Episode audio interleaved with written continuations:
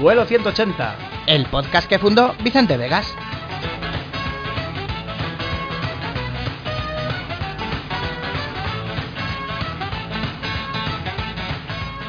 Saludos a todos y bienvenidos a Vuelo 180, el podcast que fundó Vicente Vegas. Soy el señor BCR, conmigo está como siempre el señor Wallywick.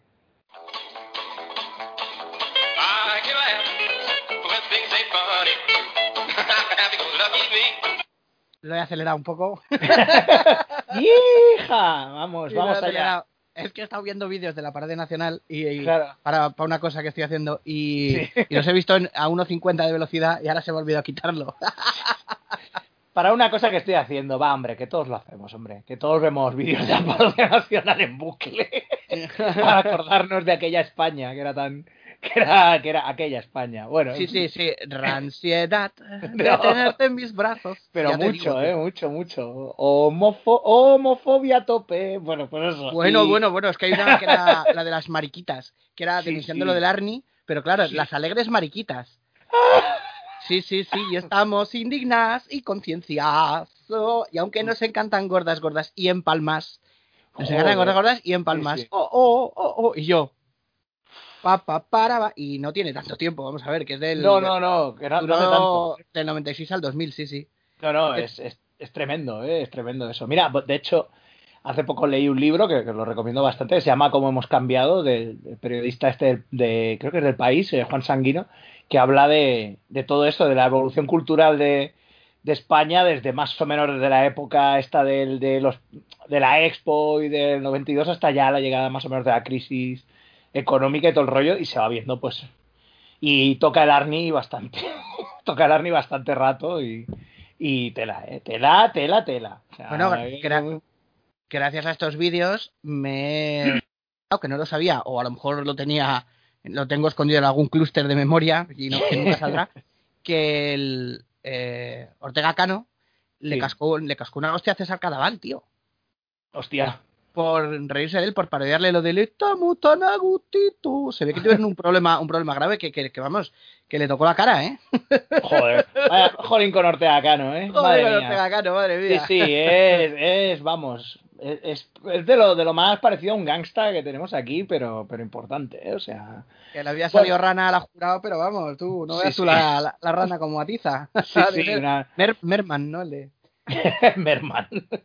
Bueno, pues eh, hoy vamos a hablar un poquito de la, de la confusión, de Confucio, no, ya sabemos que Confucio inventó la confusión, no, vamos a hablar un poco de los, de el tema de los malentendidos en general, con el idioma, con las expresiones, con el que te digo que hagas algo y haces lo opuesto, es una cosa que a mí me pasa mucho, es una persona que tiene el cerebro reconectado a unos niveles, mm, eh, mis neuronas disparan y a veces no saben para dónde están disparando, y a veces me pasa que me dicen algo y, y sobre todo gente que me cae muy mal, eh, filtro cuando alguien me dice algo y esa persona me cae muy mal, oigo, ¿vale? Y el cerebro pues hace como, ¿vale? Y bueno, pues luego tenemos casos como, pues el tema de, de, de que te levantas un día y estás perdiendo unas elecciones y, te y tú lo que interpretas es que las estás ganando. Y entonces sales a decir que, que has ganado y bueno, y cosas de esas que pasan, ¿vale? Con problemas, problemas de comunicación.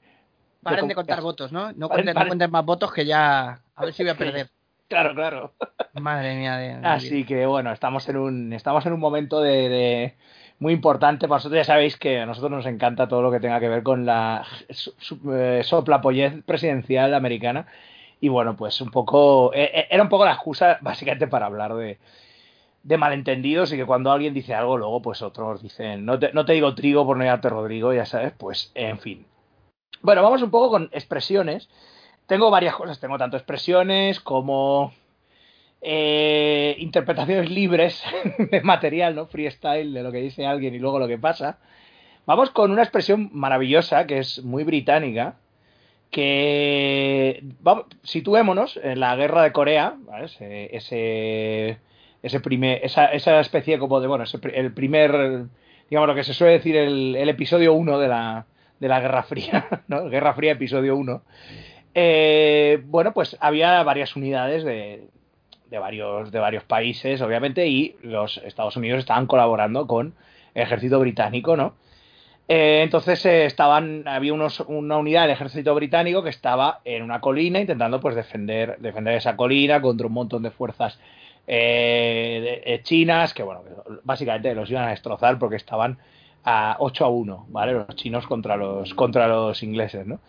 Entonces el, el comandante de la, de la unidad británica le dijo a su superior, que era americano, le dijo, bueno, eh, le, le preguntó, bueno, ¿y ¿cómo están las cosas? ¿Necesitan ayuda y tal? Y le dijo, things are a bit sticky, sir. Que es como muy británico, las cosas están como un poco pegajosillas, ¿no? Es una expresión que me, que me encanta, ¿no? Eh, que bueno, que eso en, en- para un inglés estándar es, está, esto está mal, está perdido, lo hemos perdido, ¿vale? Pero, el pero para el- un estadounidense es, ah, bueno, pues entonces tampoco son tan mal, ¿no? Fue lo que, lo que interpretó esta Claro, señora. bueno, está así, está la cosa está, bueno, está jodidilla, eh, ja, ja, ja, ja. Está- Claro, hombre, ¿cómo se lo va a imaginar? Claro. Diciendo, va, eh, o sea, pero usted su, que como que habido sticky, ¿qué momento este para los trapos calientes, tío? Es que me, me parece, me, me encanta, ¿eh? A mí esas, esas expresiones inglesas como de, como de, pero muy de los ingleses, como de hacerlo más a bit of a no sé qué, ¿no? A, Peliagudos, sí. sí, peliagudo, no sé qué, tal, y claro, el otro entendido, pues eso, ¿no? Ah, Entonces bueno, dijo, vale, bueno, ah, es complicado, pero lo podéis manejar, ¿no? Entonces, pues le dijo eso que al, al comandante británico que, bueno, que, que mantuviera la formación, no mandó refuerzos, eh, no ordenó ninguna retirada, y bueno, de los, después de cuatro días, 500 de los 600 soldados eh, británicos que habían fueron capturados por los chinos y el resto, pues, eh, o los mataron o tuvieron que escapar. Así que, para que veas el, el, el, el asunto, cómo, cómo fue, ¿eh? Así que es una de esas cosas que, que, claro, es- es- son expresiones como que, que son muy, muy, muy particulares de un sitio en concreto. Y claro, luego al, al traducirlas, pues quedan como. Sí, no sé. sí, sí, no, está engorrosa la cosa, sí, claro. Vamos a ver, vamos, vamos a ver, por favor, capitán, eh, está usted en la guerra, ¿no? Sea, sea, por favor, un poquito más serio, ¿no? Pues sí, claro que es engorroso, es la guerra, joder, no... no, no, no le se pongan a la se verbena ahí. se me está ensuciando la levita, ¿no? El- el- Exactamente, Ay, que, de verdad, es que hacen mucho ruido, ¿no? Ahí, aquí así no hay quien lea las obras de Jane Austen, ¿no? Ahí, claro. me he tenido que cambiar el cuello de la camisa dos veces, ¿no? Gente esta que aún llevaba el cuello de la camisa, ¿no? Es una cosa como el cuello separado de, de la camisa, ¿no? Eh, como cuando. Es que, No es tan mala idea, porque el, pu- el puño y los cuellos sí, es como sí. lo que más se roza y todo, oye. sí, pero- la verdad que sí, sí, no, si ahora estoy viendo. eh, Estoy, me estoy viendo ahora el, el Flying Circus otra vez de Monty Python desde, desde el principio bien ordenado. sí. Y me hace muchísima gracia el capítulo ese que Terry Jones sale, va por la playa que se intenta desnudar eh, para, para meterse en el agua y no hay manera. Está todo el rato mirando a la gente y tal. Y al final acaba como en un club de striptease y ya lo goza el tío, ¿no? Y se quita el es cuello, verdad. el cuello aparte. Bueno, es maravilloso. este. Bueno, si te digo que hay una calle eh, llamada. Esto es maravilloso, ¿eh? De lo he sabido, me partía la caja. Rednaxela Terrace, en Hong Kong. O sea, el nombre, ¿eh? Red, Rednaxela, o sea, R-E-D-N-A-X-E-L-A. O sea, Naxela, qué cosa. Rednaxela. Es Alexander al revés, ¿no? Sí, sí, sí, efectivamente. ¿Por qué? Bueno, pues porque eh, ya sabemos que las, los idiomas eh, los idiomas occidentales se leen de izquierda a derecha.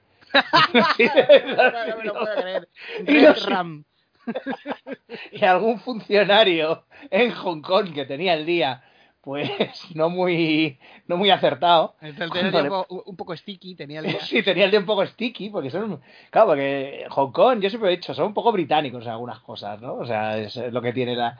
Pues tenía el día un poco sticky y cambió el nombre. Y entonces, si tú vas a Hong Kong, tienes una calle que es el Rednaxela Terras, que suena. Pero muy chungo, rollo tipo Johnny Alucard, ¿no? O sí, Pues me ha sonado tan raro que por eso automáticamente le da la vuelta. Digo, a ver qué es. Sí. Rednaxela. También suena Rednaxela. a- como a medicamento así. El Rednaxela. Que le pones directamente la, la, la receta al farmacéutico encima y por favor no lo, no lo publique esto.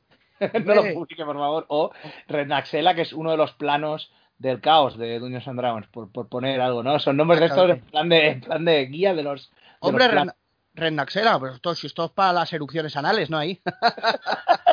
para la psoriasis, para la psoriasis eh, vaginal o algo así, tío. Una cosa así. Todo- ahí. Todo muy a todo muy a bit sticky, ¿no? Es un. Es, un... es, un disfrute ahora esto de los aforos limitados. Porque ya puedes entrar a la farmacia y puedes pedir lo que te salga de los cojones sin que te salga todo el mundo como en el Larry 1, tío. Ahí, ¿What the pervert? ¿What the pervert? Sí, no, es verdad, es verdad. Ha llegado ya a un punto que. Bueno, pues. Eh, vamos con la. ¿eh? Vamos con las tema traducciones. Aquí hay algo muy interesante que es que, bueno, he encontrado no una, sino dos fuentes eh, de dos traducciones terribles que se le atribuyen a los a traductores que han trabajado para Jimmy Carter, lo cual dice muy poco de Jimmy Carter eh, buscándose a traductores o de su equipo buscando traductores para Jimmy Carter, porque vamos, vamos con ello. El primero. Sí, porque, sí, porque no da la sensación de que los presidentes en general y los de Estados Unidos en particular no hacen absolutamente nada, tío. Da un poco la. Bueno, a ver, el último, en fin. Sí, sí. solo, hay que mirar Twitter solo hay que mirar Twitter para ver pues lo que estaba haciendo. Exactamente, pero son, como el como Ben Kingsley en Iron Man 3, tío. Que lo único que hacen es poner la cara cuando ves presidente hay que dar la cara y luego se ponen a ver el fútbol y a comer pistachos ahí a drogarse. Sí, sí, sí, tiene pinta. Tiene pinta. Metadona, no, no me acuerdo qué es lo que. que todavía puestísimo ahí. Sí, sí, sí. Pues es un poco eso, ¿no? Sí, en el caso de, Jimmy Carter comería cacahuetes, obviamente teniendo excedente de, su, de su granja. A lo mejor no, eh, ¿eh? a lo mejor era como los que trabajan en Burger King y dicen, no te vuelves a comer una hamburguesa en tu vida después de trabajar ahí. Pues eso, no te vuelves a comer un, cacahuete cuando trabajas en la granja Carter. Bueno, eh, bueno, Jimmy Carter. Eh, cada, vez que, cada vez que lo dices, tío, me sí, la cabeza el de Risa se Parter. de, hecho, de hecho, tiene que ver esto un poco con de ah, Parter. Sí, sí. Muy un, bien. un poquito después de dejar la presidencia. Luego iremos al otro. Este fue menos grave. El de cuando era, presidente fue más grave. O sea, lo mejor, es lo mejor. Cuando fue presidente fue más grave. Eh, estaba haciendo una charla en, un, en una universidad japonesa, ¿vale? Y entonces, pues, para rebajar tensiones y tal, coño, que viene el expresidente de los Estados Unidos a hablar, no sé qué, lo primero que hizo fue contar una, eh, soltar un chiste, ¿vale? Eh, y él mismo ha reconocido con el tiempo que ese chiste no, no, no, lo, concreta, ¿eh? ese chiste pues no era, muy, no era muy gracioso, pero al menos era corto, como para hacer la coñita, ¿no? Y romper un poco el hielo y, demás, ¿no? Pero dice, bueno, es que no era muy gracioso, vale, la situación es que lo dice, el traductor traduce el chiste y todos se parten, pero mucho rato. Y él se queda como en plan de, bueno, pero, ¿esto qué es? O sea, tampoco, tampoco, era tan gracioso, ¿no? O sea, un bazo, ¿no? Eh? Por lo visto, eh, claro, dice, eh, dijo, bueno, le, preguntó al, traductor cómo, cómo había traducido el chiste, porque incluso dice, es como muy, muy corta la traducción que has hecho, ¿no? O sea, realmente el chiste era más largo, tú lo has, lo has condensado teniendo en cuenta que el idioma japonés tiende a condensar las cosas bastante, ¿no? Pues, y le dijo que, bueno, después de. El, traductor, no, bueno, es que tal cual, después de darle muchísimas largas, el traductor le dijo que lo que había dicho es: el expresidente Carter ha explicado una historia graciosa, ríanse todos. Eso que le dijo. Ahora, now is the time to. ¿no? Pues ya era eso. Así que. Esa, Así que bueno, ahí lo tienes. Eh...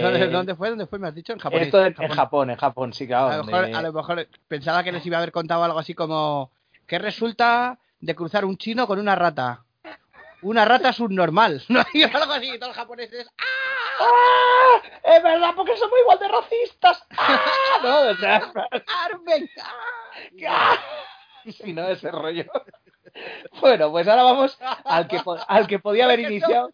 Me encanta dándose ellos mismos explicándose por qué les hace gracia. ¡Ah! Porque somos igual de Es gracioso porque es verdad. No, en plan, así. ¡Qué racistas somos! Ay, que me da. Bueno, vale. Perdón. Vale. No te, no, te, rías tanto que te vamos a tener que explicarle al público porque nos reímos, ¿no? Ahí. Sí, no, claro, habrá que. Vuelo 180 ha contado una broma. Ríanse. Ríanse. Ríanse. Ahora, ahora. Recomiéndenos en redes sociales. Cuando el panel luminoso se encienda, rían. Vale, entonces, vale, vayámonos a diciembre, lanza tu mente, cast your mind, ¿no? Diciembre de 1977, la gente está que lo peta con Star Wars, mientras Jimmy Carter, ¿vale? Viaja a Polonia para hacer otra, otro, bueno, en este caso, un, un discurso, ¿vale? En este discurso, eh, bueno, en esa época, ya sabemos, bueno, Polonia más o menos estaba, bueno, eh, si no sabéis cosas de historia de Polonia. Durante esa época, la, bueno, Polonia estaba bajo la, la Unión Soviética y bueno, tenía todo este, eh, toda esta especie de, de, como de rollo, había como unos movimientos contestatarios contra la Unión Soviética, pero eran todos muy católicos, bueno, el Lech, el Lech Walesa este que era como un poco Flanders, era como el Flanders de la vida real, ¿vale? Y bueno, pues... Valesa Paradise era. Valesa Sí, con, con ese bigotón que me, que me, gastaba, si no lo sabéis, buscad Lech Walesa en, en, en, en Google y, y, veréis qué bigotón. Eh, entonces, pues en esta época, bueno, tensiones, ¿vale? Tensiones varias que había en, en Polonia. Uh -huh. eh, entonces, bueno, desafortunadamente para Carter lo que podría haber sido pues un, una, una un, eh, speech absolutamente normal se convirtió en un puto desastre.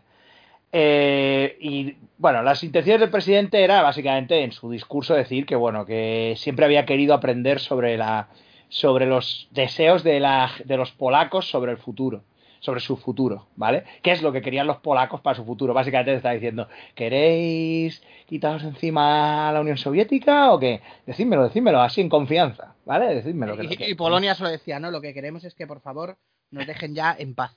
O sea, sí, ¿no? por favor, porque es que primero nos invade Alemania, luego coge como. Ahí nos cambian como trofeo, ahí. Supongo que por sí, eso ¿no? estaba bajo el control de la Unión Soviética, porque, claro, se repartirían los territorios en después de la Segunda Guerra Mundial y Polonia sí, quedaría ahí como, ¿no? Votando, sí, votando flojita, ¿no? Como de sí, votando flojita. Sí, sí, hubo, hubo, sí, hubo bastante, bastante mamoneo, bastante reparto.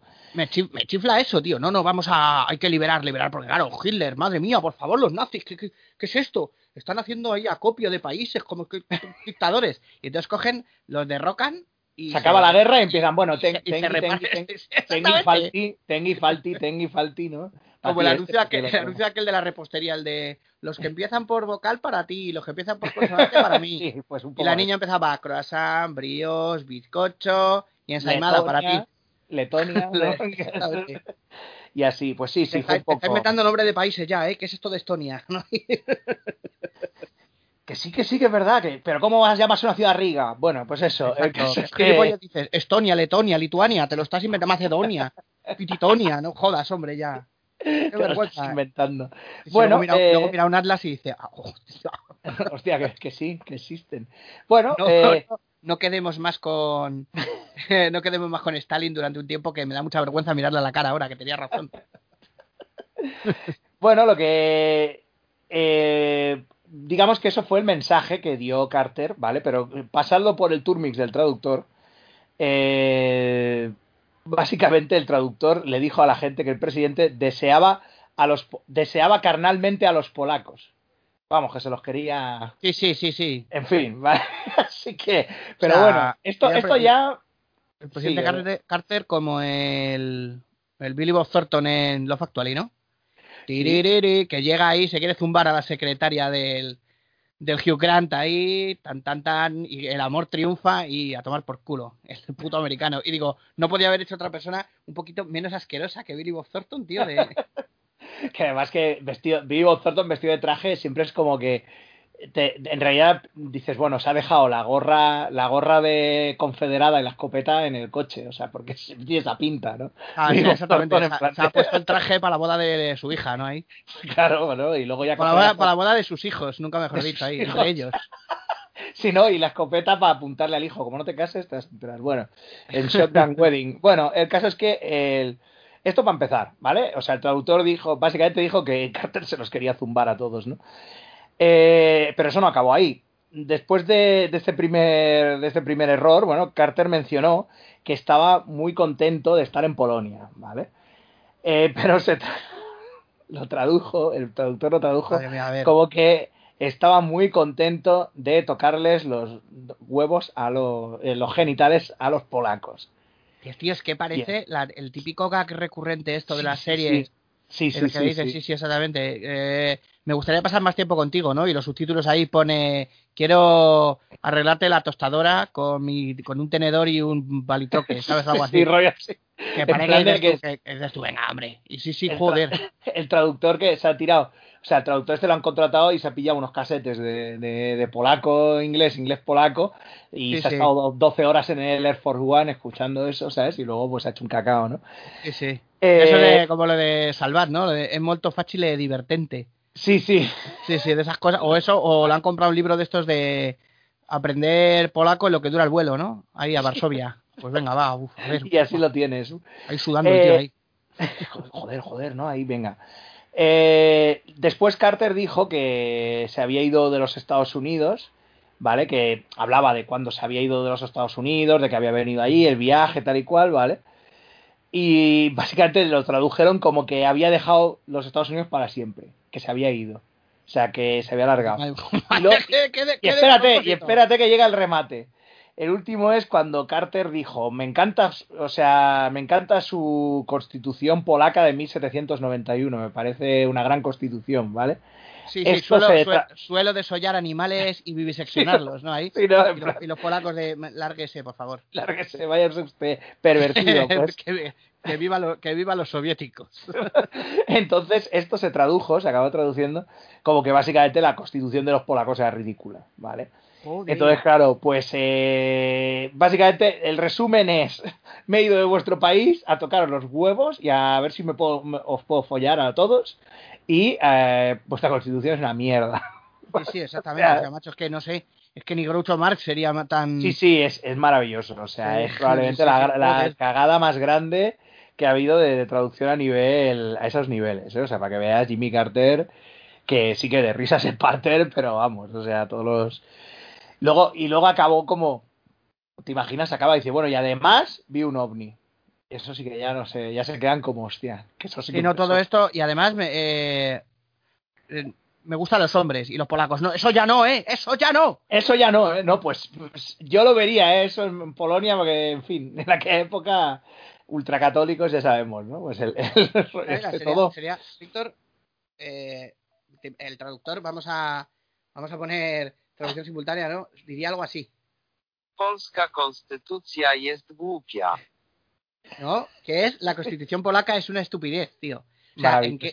¿en qué mundo, tío? Gl- Glupia, tío. Glupia, qué guay. O, o Giupia. A ver, a ver, ¿cómo es? Los mundos de Giupia, ¿no? Los mundos de Polska Glupia. konstytucja jest głupia. Glupia. El Glupia, Glupia. pero tiene como una especie de letra que parece como una I o una L Sí, sí, sí, es una cosa un poco rara. Pues el, el- el- Glupia. ¿Te recuerda lo de la- las traducciones estas? Eh, ahora he visto una serie que, por cierto, la recomiendo que está muy bien, que la han puesto en Filming ahora hace muy poquito. Que pasa es que no sé si ya la habrán quitado. Si no, corred eh, a verla porque la han puesto por una movida de un festival que ha habido de, de series. Que te molaría, ¿eh? Se llama Squeamish About y es una serie que hace Matt Berry. O sea, ¿vale? Ya está, o sea, Matt Berry. Y es Matt Berry hablando sobre material de archivo de la BBC. Que es como si él fuera un historiador y todo está mal. Todo, lo que habla está mal, siempre. O sea, es en y y cuando dice, fui a entrevistar a unos galeses, ¿no? Pero como su mierda de acento es incomprensible, en plan, pues tuve que doblar y poner encima, y siempre que ves hablando la gente es, eh, eh, dice, se oye, y su voz encima, bueno, sí, cuando tal, que eso a mí me, me, me troncha, o sea, pues era un poco eso, ¿no? O sea, tuve que doblar y subtitular al, al, al, al intérprete para, para poder entender esto. Me parece, ¿no sé cómo has dicho que se llama? Eh, squeamish about, o sea, sería como squeamish, es, ¿sabes? S Q E A, ¿vale? Es- Sí, ya, sería como sí, sí, sí. asquerosito, ¿no? Squeamish about. Esto está en el- creo que los dos primeros los colgaron en filming, no sé si ya los habrán quitado por el tema Ya- de ya. serializados. Ya no están. Ah, vale, pues entonces, hijos míos, torren. De momento torren hasta que hasta que vuelva hasta que la vuelvan a poner, que la podéis encontrar. Son cuatro capítulos solo. Está muy, muy, muy graciosa, mucho. O sea, sobre todo el primero que es sobre relaciones personales, es, es maravilloso. O sea, lo de, y además mola. O sea, me, me da como cosa que la analogía que tenemos aquí es que, claro, es, es muy jodido. Lo que tenemos aquí, lo único que tenemos aquí de shows de que utilizan el archivo con tema humorístico, tenemos el cachito de Recromo, que está genial, pero luego está Viaje al centro de la tele, que, en fin, en fin, no sé si has visto algún capítulo alguna vez. Sí, es- el de Pero- que está dibujado, que está como ilustrado con cosas de Forges y que es Sí. Santiago Segura, ¿no? El narrador. Sí, sí, sí, sí. O Sí, sea, que no, que, que además queda como muy forzadito. en Sí, la sí. animación. O sea, las imágenes molan, pero luego él cuando, Sí. bueno, bueno, no sé quién, hija mía. No sale Carmen Maura. Y aquí tenemos a una jovencísima Carmen Maura dispuesta a comerse el mundo. Bueno, Carmen, no te enfades, porque... Sí, sí, es que, es- no sé, me sí, parece sí, súper no- forzado, tío. O sea, no sé. Dicho esto, que es que Santiago Segura de verdad que es una no es una persona que me caiga mal ni por la que tenga... No, no, pero bueno, su, no, faceta de locutor, tío, no, no. no, no, es que no, que- Mira el- no casa, no casa bien con el, con el tipo de programa. O sea, Ni ojalá se pudiera hacer algo así, tío. Ni casa ni Bagna. Ni ni Wagner. Joder, la referencia. Bien, Ah, bien, bien. Eh, yo no sé qué decirte, porque igual pasa igual cuando dobló los productores que doblan a Nathan Sí, Lane porque sí, justo iban a hacer el- ellos el musical, Es verdad. o, o algo todavía más terrible, tío, el doblaje de Locan Stock, que se ve que lo dirigió él y él es el, el narrador y además le pone como una voz, o sea, le hace como tartamudeo. Sí, sí, sí. ¿Sabes la primera vez que, que.? os voy a presentar es Chris, Chris, y luego Sí, cuando lo he visto en como- inglés, tío, no, hace eso. no hay- joder, tío. Es que. La Mira, la primera vez que lo que escuché, que estuve viendo yo una peli y dije, coño, que está, que es él, eh, es Centro Spotting. Que solo sale un momento, que dobla a, a Irvine Wells, al propio direct- al propio escritor de la novela, que sale un momento, que es el tío que le pasa los supositorios de opio a, a, esto, a, a Iwan McGregor, que es lo que le dice, dice, ¿qué es esto? Y dice, supositorios de opio, ideales para tus necesidades. Digo, me cago en la puta, tío, que es él, tío. Baja lentamente, la bajada es gradual, ¿no? Ideales para tus necesidades. Y, bueno, en fin. ¿Qué te ha quedado, tío? El, el ideal para tu necesidad, lo has, lo has clavado, tío. Y ya por eso. La heroína te estriñe, ¿no? Y, y en fin, pues eso ya, ya sabéis cómo el va. último chute se está desvaneciendo, no sé qué, no sé cuánto está. Y los supositorios ¡Ah! aún no han hecho efecto, ¿no? Pues eso. ¡Ah! Ya no estoy estreñido. Pues eso. Bueno, en fin. Vamos con, vamos con cagadas de. Una cagada, no de Iwan McGregor, sino cagada de la NASA. ¿Vale? Eh, la NASA se gastó un dineral eh, en el año 90 en enviar un, un ah, satélite orbital marciano, ¿vale? Eh, a Marte, perdón, Martian Orbiter Satellite, ¿vale? Un satélite a Marte. Uy, a ver, a ver, que se empieza equivocando que es a Marte por marciano y acabas diciendo que, que la constitución marciana es una imbecilidad. Y una, Sí, ¿no? una imbécil, una imbécil y da. Imbécil, y nada, Se me ido- sí. Se me ha ido ahí la pronunciación. y te vas a o te vas a Murcia, imagínate. Pues eso, el caso es que eh, dos frikis y un marciano. Bueno, a ver. Oye, pues, en fin, yo lo dejo ahí, lo- os lo propongo, el cambio. Bueno, eh, 1990, ¿vale? La, NASA lanza una misión a Marte llamada el, el Martian Climate Orbiter, o sea, el MCO. Eh, y bueno, pues el Orbiter se supone que te tenía que dejar un lander, ¿no? El Martian Polar Lander, un, pues una, una sonda, un cacharrito bajando pues a Marte para el tema, pues eso, de medidas científicas, recoger muestras, etcétera, ¿vale? El, el, or- el, eh, satélite orbital y el lander se tenían que comunicar cada uno y enviar, obviamente, pues comunicarse mutuamente y enviar la información. Vale, a ver, el equipo de- del satélite orbital y el equipo del lander, el satélite del equipo orbital utilizaba el sistema métrico. ¿Sabes para dónde va no, el resto? Sí, y el equipo del lander utilizaba medidas imperiales. Muy bien. Así que Así que los números no cuadraban ni para. Dios. No, no, no, así que al final el MCO acabó estrellándose, eh, no se sabe hasta dónde, si acabó estrellándose en la superficie de Marte o salió disparado hasta la, hasta la atmósfera y está por ahí o algo, ya se ha convertido pues en basura espacial, imagino, después de tantos años. Así que sí, cuando intentaron bajarlo a la superficie, pues me los imagino, pues, pero muévelo, muévelo un- unos pies más para allí, ¿no? Unos celemines, ¿no? Unas varas, varas y celemines, ¿no? Pues eso. Sí, y sí, de ahí y, no el otro, y- y el otro ahí con un calendario ahí de estos que te pone la equivalencia. Espera, espera, que no veo bien. Ahí las gafas. ¡Ay! ¡Ay! ay los calendarios y luego, y luego que era, es verdad, aquellos calendarios y luego que los girabas y era, eh, pero súper inútiles a veces, que era cuántos, eh, cuántos francos son una peseta o movidas así. Que ya eran como en plan de que, esos yo los he llegado a ver, ¿eh? también lo de las equivalencias de dinero en los, en los calendarios los he llegado a ver, lo que pasa es que claro, con el mercado, ese tipo de cosas que está el día que tu abuela hace limpia el bolso un poco. Que tengo aquí muchas cosas ahí. Hay un calendario del 89. Y tú, y tú flipando aquí. Diciendo, ¿Pero es pero, pero- pero, abuela, pero esto, esto con todas las, las esquinas todas ahí, brrr, todas abarquillas. Sí, Una esquina que la puedes enganchar de un lápiz, tío. El, el sí, ese sí, sí. Hace clip, ahí clic. Sí, sí, no es acojonante, tío. Bueno, Vamos ahora con una cosa que es, yo creo, una corrección de algo que, que comentamos en su momento. O sea, pero no porque lo hayamos dicho mal, sino porque resulta que en su momento esto se malinterpretó y yo lo dejé ahí como de la fuente en la que lo sacamos, lo dejé ahí al aire y se quedó la cosa como, como eso, pero ahora la otra fuente que he consultado pues dice que no. Eh, vamos a aclararnos. Nikita Khrushchev, ¿vale? Hablemos de este señor, este señor que dominó la, la Unión Soviética durante mucho tiempo eh, y que era un poco, pues eso, como tu como tu tío tu tío Eladio, el de los cementos, ¿no? Que pues era un poco ese. Hilario, Hilario, de los, Hilario. Hilario el de los cementos. ¿Y Khrushchev es el que se parecía a tu abuelo o no? No, no, ese era, no, ese era eh, Ceausescu, el, el de Rumanía, el de Rumanía, sí. Se parecía, se parecía.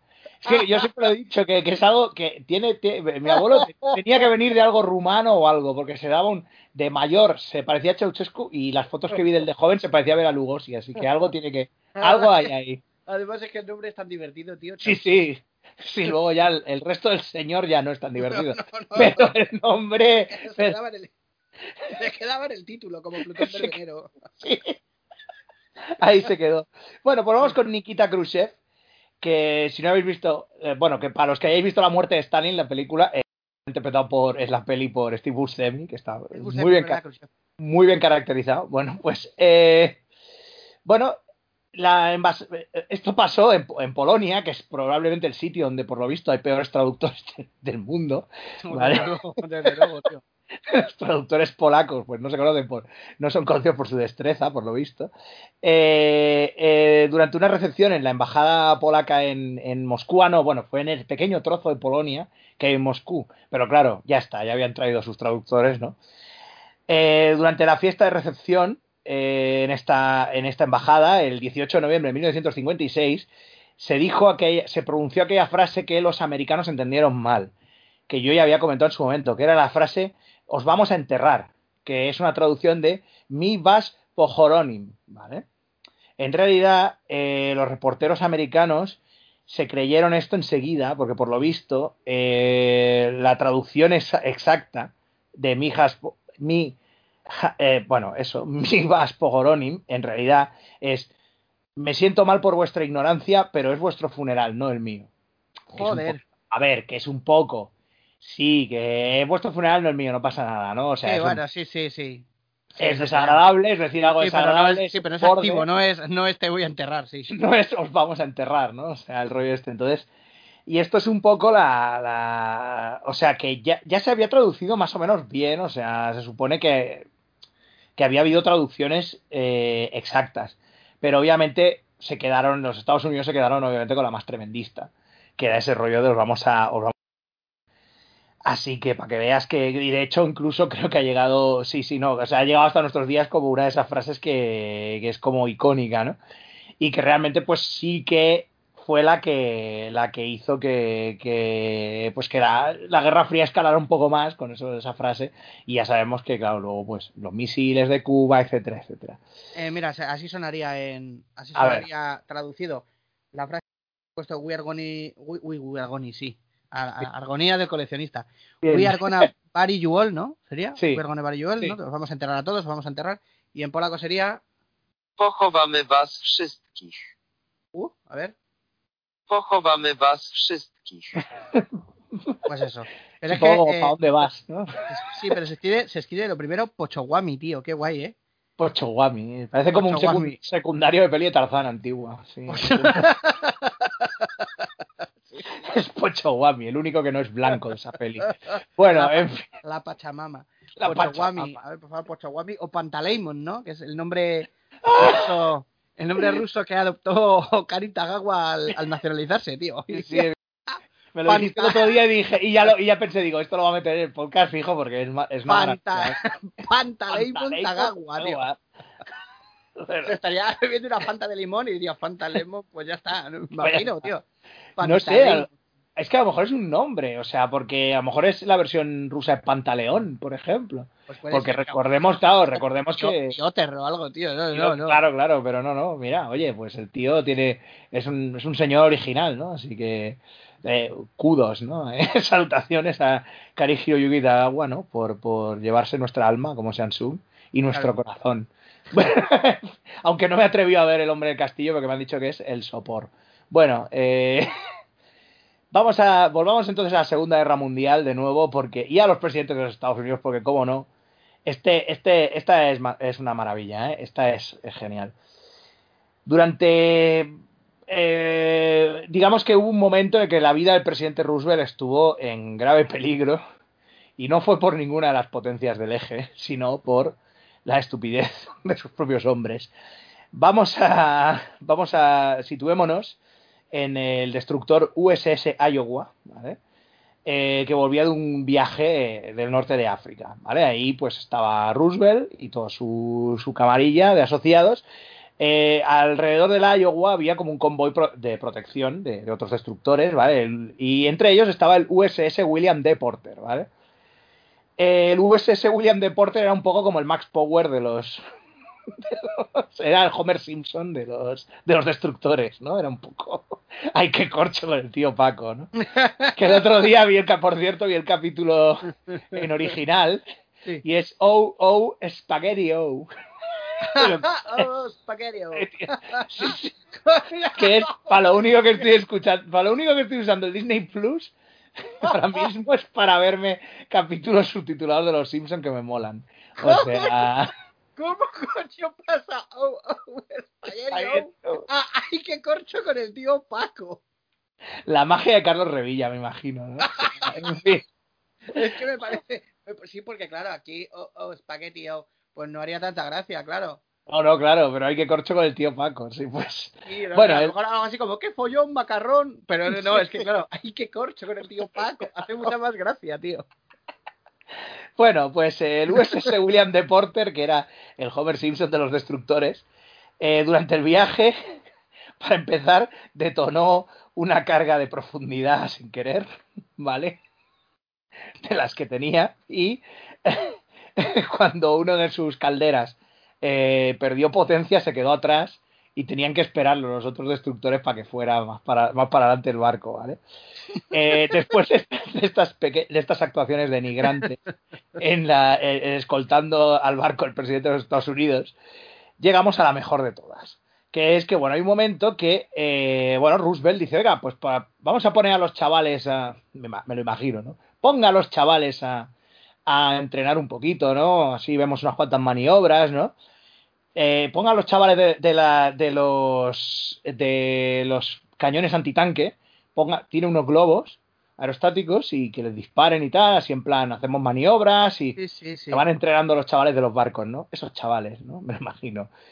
Y entonces, pues bueno, eh, durante, ese, durante esos ex- eh, ejercicios, el William D. Porter, la, la gente de William D. Porter, que me imagino su, su capitán sería la leche, eh, dijo, bueno, pues vamos a limpiar nuestro nombre y durante estas maniobras vamos a ser excelsos, ¿vale? Eh, Vamos a olvidar vale. nuestro nombre después de los, de los dos ridículos, ¿no? De, de Sí, que la, de, la, y, Y- y y la caldera, ¿no? Y el tener que ir ahí esperando ahí. sí, sí. Que al, al- joder, qué pesado, de verdad. ¿Para qué traes a tu primo? Qué pesado. ¡Ay, esperadme, chicos! Ahí, Esperadme. viendo ahí. Pues, o o- o sí. yo una vez que fuimos con una amiga de, que vino de vacaciones a Madrid, bueno, de a ver al novio y tal. Ay, pues vámonos por ahí, vamos tal. Y nos vamos al parque de atracciones. Ay, cómo, cómo me gusta la feria, decía. Y se viene con, con- con zuecos, tío. A un sitio en el que básicamente sí, vas de atracción en atracción. Pero claro, no es una verbena de barrio que, No, claro, claro. que haces que te das dos vueltas y ya está. Y entonces, claro, acabó macho con los zuecos. Aparte había que irla esperando. Era como- terrible, era, era como las misiones estas de los juegos en las que sí. tienes que esco- escolta al rehén y tú me cago Escolta en tu madre. Mengano, sí, sí, eh, y Mengano se va metiendo en, en fuego cruzado constantemente. que es, o- porque tiene la inteligencia artificial es nula totalmente y entonces se te va metiendo en medio o, o tal o porque por cualquier bug del juego o cualquier historia se le engancha un píxel contra una esquina y está corriendo además con la cara totalmente flemática y corriendo uh, uh, uh, contra, contra la esquina ahí y tú pico Como en el- Golden Eye, sí, sí. sí, pues, sí, eh, bueno, bueno, la, la Natalia esa ¿no? Sí, sí, sí. Bueno, es que eh, es un juegazo, ¿eh? GoldenEye, pero hay que decir que la inteligencia artificial es un poco, en fin, shameful. Pues el. Eh, sí los padres cuando me has dicho la frase de. sí, de la inteligencia artificial. exacto cuando me has dicho lo de y la llevamos al parque de atracciones y yo pensaba que iba a acabar la frase al parque de atracciones de Madrid y dio la casualidad de que era el final de los de la invasión de los zombies atómicos, ¿no? Que bueno, y la pesadilla fin. se convirtió en realidad. en realidad. Bueno, pues eh, ¿qué pasó con el William de Porter? Pues que lanzó uh, un torpedo sin querer al, al USS Iowa. Claro, porque de Porter al revés también es torpedo, ¿no? Ahí. Claro, claro, claro. Como Nexa ese. Le dio la palanca al revés que no, no, en fin. Eh, ¿Qué ¿Te pasa? Imaginas? Y el tío dándole al revés luego a la. Ay, pues si esto lo ha disparado, si le doy para atrás, chupará el proyectil. ¡Por favor! ¿Dónde cojones- ¿En qué academia ha estudiado usted? Ay, en la de arriba, en la de arriba de Fornox. En- En la otra, Fornox de arriba. Bueno, no es la otra, no. En fin. Bueno, el caso es que el... No, no, Claro, espera, que, to- que estaba, esto la, estaba Fort Knox y luego estaba la Forno. por no, por no, que son donde van ahí. Hemos venido de Canadá y dicen que soy un poco lento. Pues eso. Por, Eh, no, por no ser in the marine. For non blondes. Bueno. Eh, Fornox Blondes, tío. sí, Fornox, la versión militar. Vale, vamos a. No, espérate, que esto no acaba aquí. El capitán del William de Porter. eh, lo más lógico sería, eh, pues yo que sé, coger la radio y decir, oiga, USS Iowa, hemos lanzado un torpedo contra ustedes sin querer, ¿no? Pero dijo que no, porque así, porque claro, eh, no quería romper el, el tema de las maniobras, porque las maniobras no puedes utilizar radio porque estás luchando contra un enemigo, ¿no? Pero, pero, pero, ¿cómo Sí, sí. ser? Entonces, y dijo, no, en vez de la radio, porque la radio no se usa en las maniobras, vamos a hacer señales de luz para decirles que va un torpedo para ellos. En fin. El capitán, que no sé cómo se llamaba, pero supongo que se llamaría J. eh, John Dunbas. Dunbas, ¿no? O sea, ahora sí, sí, sí, John Dunbar. eh, sí, vale, o sea, eh, cuando vio que, el, que las señales de luz no, no las entendía el USS Iowa, entonces sí que ya cogieron la radio y oiga, que, que les hemos enviado un torpedo sin querer, ¿no? Afortunadamente, pues el USS Iowa... Eh, ¿Te imaginas? Atención, USS Agua, atención, eh, conteste. De repente, ¿qué estáis haciendo con las luces? ¿Estáis subnormales? Es que de verdad, sois la vergüenza del cuerpo. ¿Qué queréis ahora? Eh, nada, nada, que feliz Navidad. Feliz Navidad, re- recuerdos al presidente. Que sois, Pues un chum, que, que sois un chum, que no os preocupéis, que os vais a ir a tomar por culo. Chupaguamba. Bueno, Chum, Eh. Que que yo vengo aquí por deporter, ¿no? ¿Es eso? sí, por default. Bien, veo que se está convirtiendo en, la, en el agujero negro del podcast de las coñas. esta. Bueno, eh, Sí. Entonces, es, al final el USS, y el USS Iowa evitó el torpedo, pero temiendo que, o sea, lo bueno Ahora, es que los del ¿cómo, USS, ¿cómo evita, ¿Cómo evita un barco un torpedo?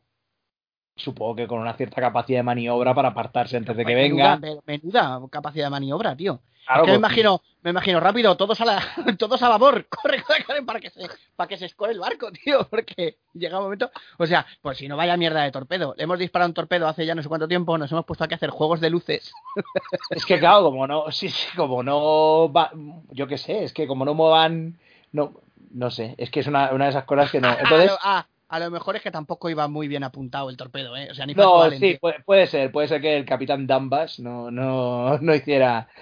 Eh, temiendo que, que, que el tema este de que, o sea, realmente los del Iowa llegaron a temer que eso fuera un intento de asesinato, que se les hubiera colado un espía en ese destructor e intentaran cargarse al presidente de los Estados Unidos, ¿no? No, mucho, mucho accidente está pasando ahí. Claro, claro, mucha, mucha tontería, ¿no? Entonces. Ah, no, eh, En lugar de creerse que pudieran llegar a ser tan sumamente inútiles, tío, es, no, no, mejor, pues será, será un espía, será un espía. Entonces apuntaron todas las, eh, toda su artillería contra el William de Porter, ¿vale? Hostia. hasta que al final por la radio se acabó aclarando la confusión, ¿no? Eh, entonces y, eh, decían que bueno y que durante Pero, todo pero me, enca- me encanta cómo se puede aclarar una confusión. A ver si va a haber un espía. No, no, no.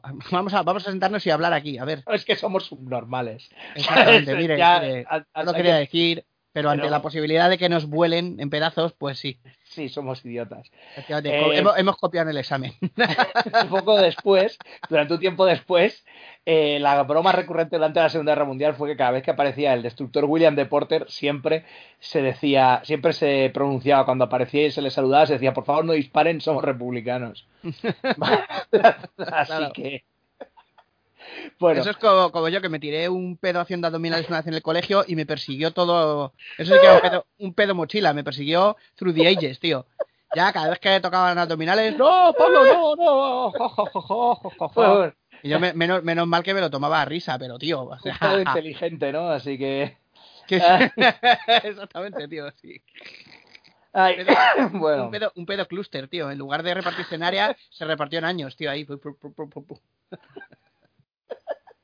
Bueno, La verdad es que eh, gracioso porque me lo tiré. eh, era por la tarde, recién comido.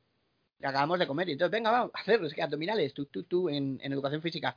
Y además, el, el patio hacía como curva, porque era un. Te lo he contado alguna vez que mi colegio era como un antiguo bloque de viviendas.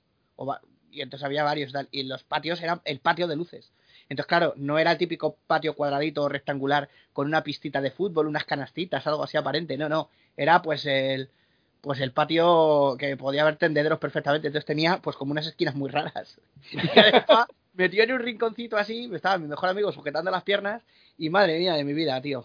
un patio, fue como- un patio no, no euclidiano, ¿no? Era el Fue patio. como pulsar, pulsar el A en el Street of Rage, ¿sabes?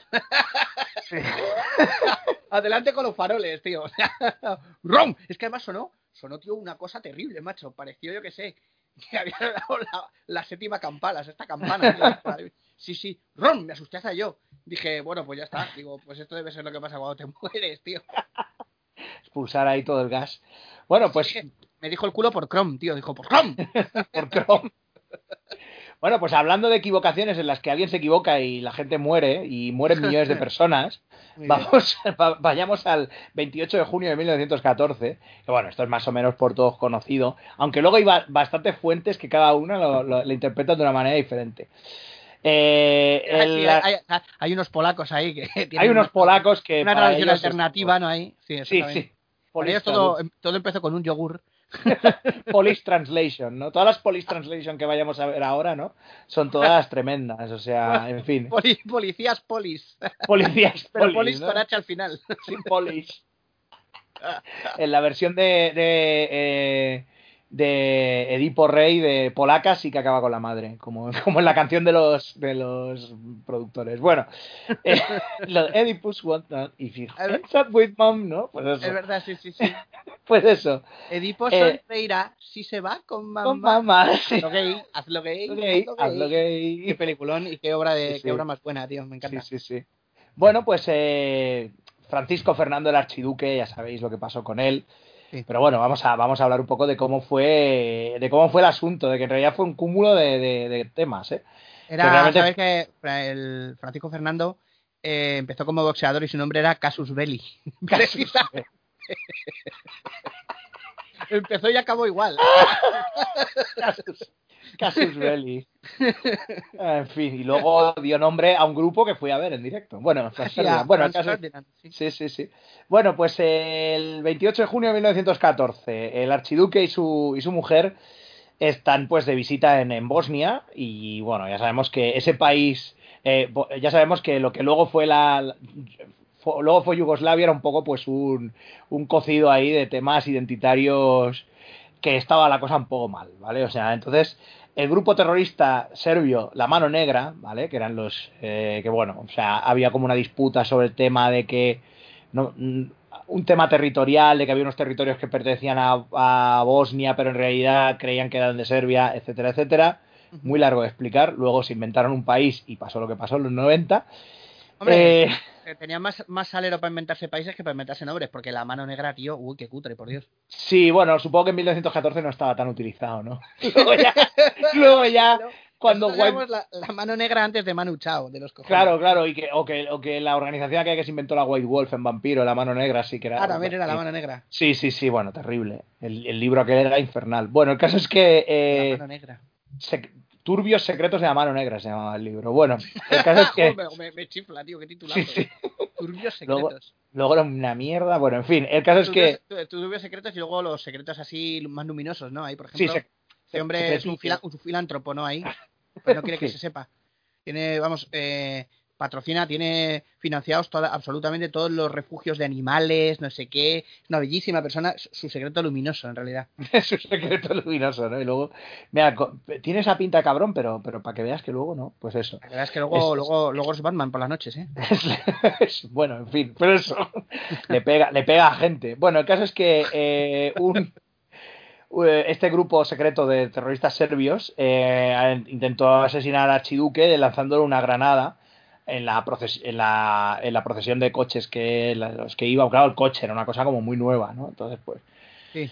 me imagino que a lo mejor falló la granada porque le dio a otro coche.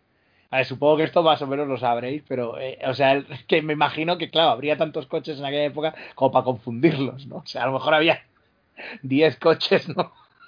Y ya la, la gente los confundía, ¿no? Yo los veo todos, yo los veo todos iguales, ¿no? los veo todos iguales, ¿no? Inventos, inventos del demonio, ¿no? Ahí. Y bueno, se todos- decide, Todos con cuernos y oliendo azufre, ¿no? Malditos automóviles. automóviles. Bueno, el caso es que después de, esa, de ese intento fallido de asesinato, se dice que, bueno, es que claro, hay muchas versiones, que el archiduque eh, decidió ir a visitar a los heridos al hospital local, ¿no? Eh, y le dijo a su conductor, oiga, lléveme al hospital, tal y que el tipo de la mano negra, que no me acuerdo ahora su nombre, ¿vale? El tipo encargado de, de- del asalto, pues desapareció y frustrado se fue a comerse un bocata a un, a un, a un bar que había por ahí al lado. Y entonces el, el conductor del archiduque se equivocó en una, claro, siendo el coche y las señalizaciones no existían, me imagino. Eh, eh, claro, claro, el tío dijo, O estaban los del deporte ahí. sí, no, Eh, eh, íbamos a poner unas señales de tráfico, pero mejor lo hacemos con luces. Ue, Sí, ue, Ue, ue, ¿no? Ahí. Y- el manual, el manual que significa dos luces naranja en la boca, una blanca en la mano izquierda y ya pues a tomar por culo. Se pasó la salida ahí. La, re- la, la, la retonda, ¿no? Como dice la gente. La retonda, la reentré. Y el caso es que Me ha hecho mu- mucha gracia porque has dicho el hospital, no sé qué, el hospital tal, y me ha sonado a debajo un botón, ton, ton, en el hospital tal, tal. tal. Había un ratón, ton, ton, que era bisexual, sal, sal. No lo marginéis, neis, neis. Empezó la primera guerra mundial del del- Bueno, No lo marginéis, neis, neis, porque si no en Twitter te, yo os cancelaré, como a Johnny Depp, Depp, Depp. la canción de Twitter. Bueno, el caso es que el archiduque, pues eso, el conductor del archiduque la cagó, se fue hacia otro sitio que no tocaba, empezó a dar vueltas y justo pasó por delante de, según dicen, de la cafetería donde estaba el tipo de la mano negra comiéndose el bocata y que el tío fue como en plan de... Y el, el conductor fue, ah, mire, nos hemos perdido, vamos a preguntarle a ese chico, ¿no? Y el chico sacó una pistola y se los cargó. ¿Vale? Y entonces a partir de ahí, pues ya, eso es lo que dicen. Luego había, hay varias versiones de que, de que a lo mejor no fue tanta suerte, de que el tío realmente sabía que por dónde iba el coche y, y se quedó ahí como haciéndose el sueco. Pregúntele, Para luego. pre- pregúntele a ese paisano que está comiendo el bocata, ¿no? Con la mano negra, ¿no? Y diciendo, Sí, "Mire, sí, sí, con la... no sé si quiero saber algo de alguien que no se lava las manos antes de comer. Sí, ¿no? Y así todo con un cómico, con una cómica entremés, ¿no? Como, dirigido por José Luis Moreno, pues así, todo pasó. No, hombre, no, Así pero no fue. Murió en la calle, ¿no? Cuando se lo cargaron. Sí, claro, ¿no? Le disparó, o sea... Sí, sí, Pero pero, estaba en la calle. No salía del teatro o algo así, ¿no? Igual ya me he metido yo con el rollo de Batman y. No, era sí, ¿no? Y, y Batman se creó en la Primera Guerra Mundial. No, no, le dispararon en su coche, eso sí, ¿eh? o sea, eso se puede decir. que Ah, es verdad, me acuerdo del, sí, de, ¿Eh? como de la, del dibujo, el cuadro o algo así. Sí, del, del tipo disparándole a ella, a su mujer. Y que él parece como que está ahí declarando su amor, ahí, oh, bueno, por la ciudad de Sarajevo, ahí, oh. Y bueno, pues como el conductor era un cutre, pues empezó la Primera Guerra Mundial. 10 millones de muertos, ¿cómo te quedas? Bueno, Eso es lo que se suele decir, ¿eh? pero bueno. Como todo esto, las fuentes siempre son eh, variadas, contradictorias. Luego están las versiones polacas, en las que el tío hizo como un bailecito así extraño y el otro se quedó parado mirándolo, ¿no? disfrazado de, disfrazado de en plan de este rollo polaco que llevan, que llevan como un pompón en la cabeza o algo así. Eso era de allí. Pero, no eso, pero eso, eso es cierto. ¿O lo estás diciendo es- este No, pero digo la versión polaca. Digo, la versión Ah, polaca, vale, vale, vale, vale. Que pensaba que de verdad una versión polaca. ¿Te imaginas, no? Las no, hombre, pero ya, ya se ha quedado eso, ¿no? Las Polish Translation son ya como ya las, las más locas, ¿no? Todo empezó con un sifón, ¿no? Que el sifón estalló y mató a un cerdo. Y la piara se fue a betanzos a bañarse la ría, ¿no? Ahí, Pues eso. ahí el polaco muy enfadado, tío, explicando indignado ahí cómo ha sido el incidente que, que comenzó. Y al final Polonia, claro, siempre se lleva las hostias. No, de Claro. todas maneras, a ver, que eso que, se, que sí, que esto es como lo de aparte de un montón de motivos socioeconómicos, diga la esclavitud. La Pues pasa lo mismo, que sí, que Claro, fue claro. como la cerilla que, que incendió el polvorín, pero que ya Sí, estaban sí. las cosas como estaban. Hombre, claro, está claro que sí. Bueno, el tema de la. No sé si hemos hablado del tema del muro de Berlín en este programa. Probablemente sí, pero bueno. Mm. Eh, seguramente. Eh, pero no vamos a hablar de por qué David Hasselhoff cantó en el muro de Berlín. Oye. Sino que vamos a hablar. Sí, no, ni de cu- cuando se cae el muro de Berlín, en, cuando lo tira el lanzador de jabalina ese, ¿no? En Aporubas, ¿te acuerdas? en- hostia, en Martes y 13. hostia, hace un huevo que no veo ese. Aquí de- el, el, el lanzador de jabalina, no sé qué, se pone a correr y, y se, tropa, se topa con un muro. Ah, Era vale. cuando estaban las horas de Montjuic, que se tiran todo el especial haciendo coñas con que las Olimpiadas todavía van a estar Ah, en sí, obras. sí, sí. Y un tío que va a saltar y se cae en la arena de lo del salto de longitud y son arenas ahí como tipo cemento y cosas así. Sí. Oye, lo de- eh, una cosa a tenor, ¿no? De esto del muro de Berlín. Sí, sí. ¿Sabes que el, supuestamente el primer día que ya hubo un muro como tal, que fue un rollo de alambre bajito, Mm, hay una foto muy famosa que es de un soldado saltándose el muro para pasar al otro lado. Sí, Lo conoces, ¿no? Que además, si de hecho Sí, tienes el Twilight sí. Struggle, está la carta de Sertores, que es, eh, sí, sí. que es eso. Pues... Y de hecho en el Twilight Struggle está la carta de os vamos a enterrar. O sea, está, está Ah, es mal verdad, es, cierto, sí. Traductor polaco del, Es, del- ver- es verdad, sí que está así. Pues En fin. esa foto es muy famosa y tal, y de hecho luego Sí. ese tío, como se convirtió en un símbolo de, del- de lo mal que estaban en el lado de, soviético, en Sí. el lado democrático y tal, eh, que luego le estuvieron diciendo todo el rato, ¿no? Mandándole mensajes, por favor, soldado, vuelva, vuelva, que da mala imagen, que no le va a pasar nada, sí, y el otro, sí, sí, claro, a un desertor Ya. no le va a pasar nada. soviético no le va a pasar nada. No, claro que Eh, ¿A ti no te parece un poco estrafalario que justo en ese momento hubiera un fotógrafo para hacerle una foto al tío saltando? no. Ya, es que, bueno, siempre ha habido. el- siempre se ha cuestionado ciertas cosas sobre, sobre ciertas fotos históricas. O Claro, sea, hay algunas, que- como que las hay famosas algún. esta- Claro, sí, Sí, las sí. famosas estas de la bandera, ¿no? El, tío- el soldado con la bandera y tal, que eso es que luego se hizo tiempo Sí. después. O sea, lo- como hicieron un reenactment de esto que le llaman, ¿no? Pero Claro. ese, o sea, una de dos. O había varios soldados saltando y el fotógrafo que estaba por ahí haciendo fotos le hizo una a este justo en, en concreto. O, o yo qué sé, porque me lo imagino diciendo que voy a saltar. ¡Eh! ¡Eh! ¡Charlie! ¡Charlie, tú el de la foto! ¿Quieres ver una cosa guay? Mira, mira, mira, mira. tipo, tipo, ¿sabes? El precursor del YouTube. Sí, sí, sí, ya era un poco de esta- eso. De esta fuente que está aquí en el Parque María Luisa, verás la hostia que se mete ahí. Hostia, gule. Por favor, Salto en, poned en Salto el YouTube. Sí, sí. No, no, que digo el vídeo, pues salto el muro de Berlín, sale mal. Sale mal, exactamente. Ahí, buah, el tío se engancha ahí con la. ¿No? Pega un salto, se engancha con el este, se da de boca en el suelo y. Ajá, that's my shit. Varias veces, ¿no? Ahí. Un montaje. Sí, sí, bueno, poned por favor en YouTube una cosa que es hostia gule, que es la hostia, Hostia, del gule. gule. es un Bien, chaval que salta de una. que salta de una fuente, así para impresionar a una chica que le está grabando. Sí. se pega con el occipital, con el occipucio, tío, en el borde de la fuente, suena, suena tu traca y el tío empieza a... Pero con un, con- o sea, de verdad, un quejido de, de- de- ya está, así... El Averno. O Sí, sea, sí, plan. Exactamente, así fue como morí. O sea, el tío está viajando a través de la octava dimensión, como Bukaru Banzai, ¿sabes? Con la hostia.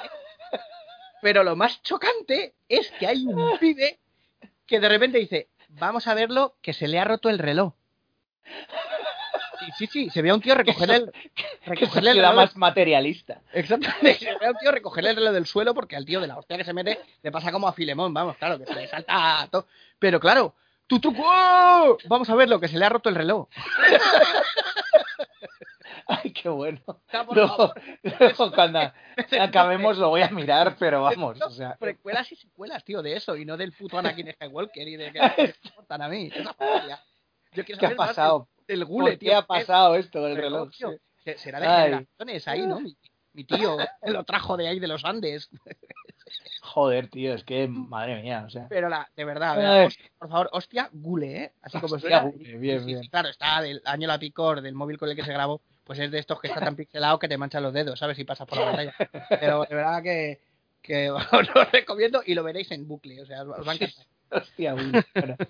Pues nada, transportémonos a ese final, a esos finales de 1989, cuando, pues ya sabéis que, bueno, Berlín estaba dividida, etcétera, Alemania del Este, Alemania del Oeste, Y bueno, pues ya sabéis que lo que había era que había pues ya una discusión sobre el tema de, la, de la libertad de viajar hacia la Alemania occidental y que bueno, pues que no se, que no se limitara el, el movimiento, ¿no?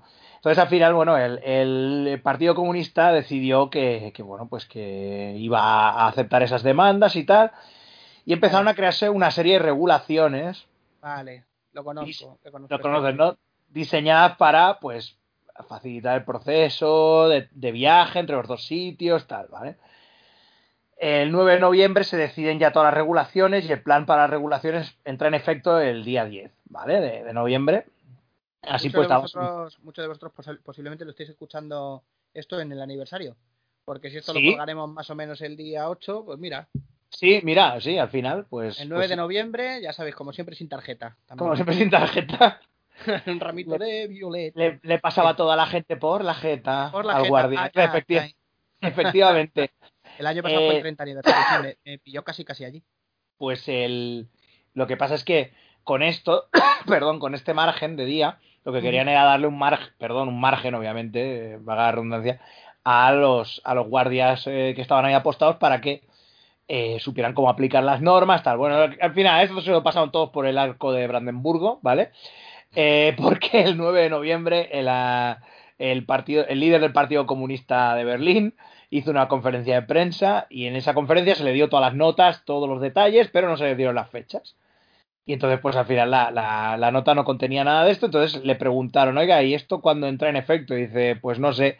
Dice, "Buah, por lo que sé, Sí, puede se, entrar puso, a... se, puso, se puso a mirar, a mirar, a mirar, a mirar y como no vio nada, Sí. como no vio nada eh, escrito, así no ninguna fecha, dijo, pues, Pues ya mismo, ¿no? ya mismo, sí. ¡Oh! ¿no? Y bueno, pues la nada. gente se fue al muro ahí, Avalancha de viaje, gente. viaje ahí, como si fuera una tienda, una tienda de Lacoste, ¿no? Ahí, el sí. Logroño.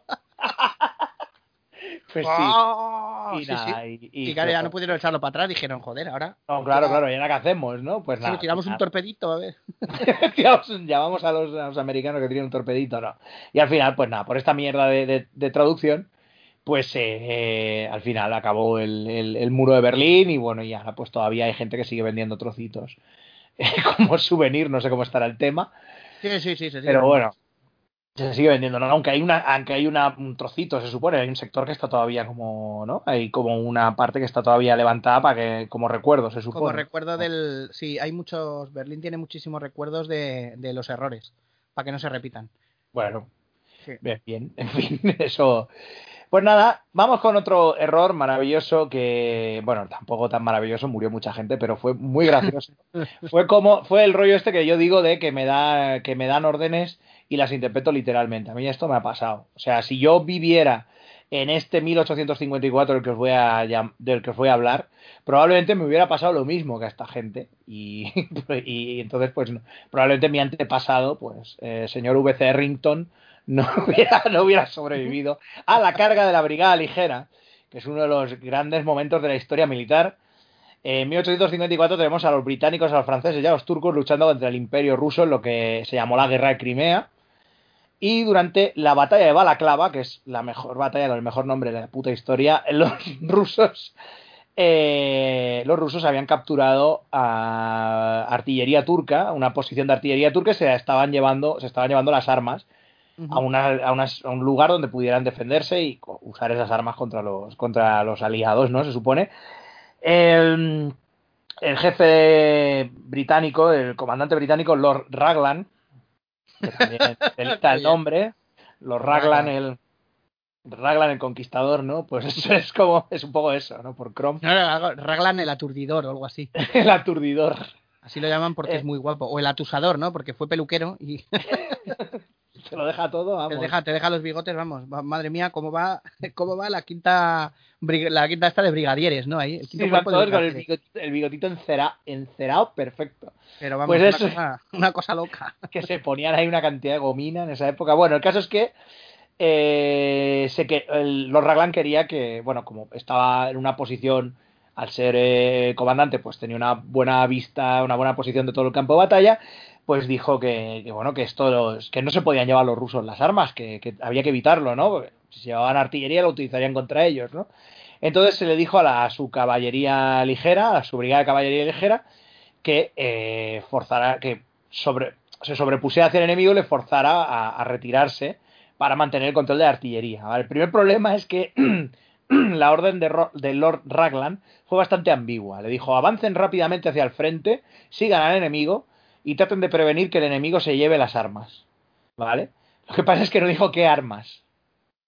Entonces, Edward Nolan, el oficial que, que recibió la orden y que probablemente sea antepasado mío por, por el proceso mental, eh, no entendió el tema, de- o sea, no sabía qué armas eran, ¿no? Cuando se le preguntó, pues eh, dijo, pues no sé, esas. y, señaló un nido de artillería estaba rodeado por otros. Claro, Por y la, otra- gente, y, la, y la gente defendiendo algo que, que no corría ningún peligro, ¿no? ¿El que de, ¿Cómo que Claro, que digo, que digo, ¿no? Que eviten que se lleven las armas. Y dijo, pues esas mismas.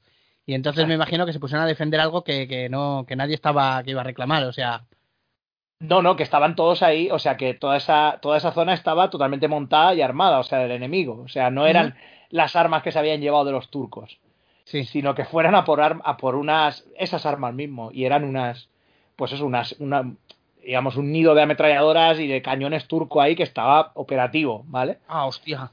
Entonces el duque de Lucan, el comandante de la caballería, dijo, venga, pues sí, vamos, vamos a por ellos. Y se lanzaron a un valle donde estaba esa zona y obviamente, pues por mucha caballería que tengas, ca- los cañones los, los reventaron. O sea, Le dieron matarile, ¿no? Es como si dice, por favor, eh, procuren recoger, recojan las minas, ¿no? Para utilizarlas. Y se ponen a recoger minas que están en uso ahí. Claro, bueno, claro, re- re- recogen una, porque claro, En base no retornable, ¿no? madre mía, minas, tío. minas, las minas con vida no retornable. Así que... La- las de allí, exactamente. Están en uso, están en uso. El extremo peligroso. Parra, pa, pa, pa, pa, pa, pa. Hostia, tío. Sí, Los sí, hermanos, eh, pa' me mola a mí, los hermanos Balaclava, ¿no? Serían ahí. Eran un poco los Tontolinov, ¿eh? también estos, pero bueno, claro, Tontolinov del otro lado, claro, de los, de los, en fin. Y ¿sabes cómo? amanece y ves que estoy despierto. ¡Ay, sereno de sale! Póngase las pastillas, no que tomes las pastillas. Pongas el yelmo. El yelmo. Bueno, el, yel- el yelmo Cineplex. Bueno, el caso es que eh, vamos a vamos con un, mal- eh, un malentendido que tiene que ver con algo maravilloso y al que la trinca le dedicó una canción que es La Patata.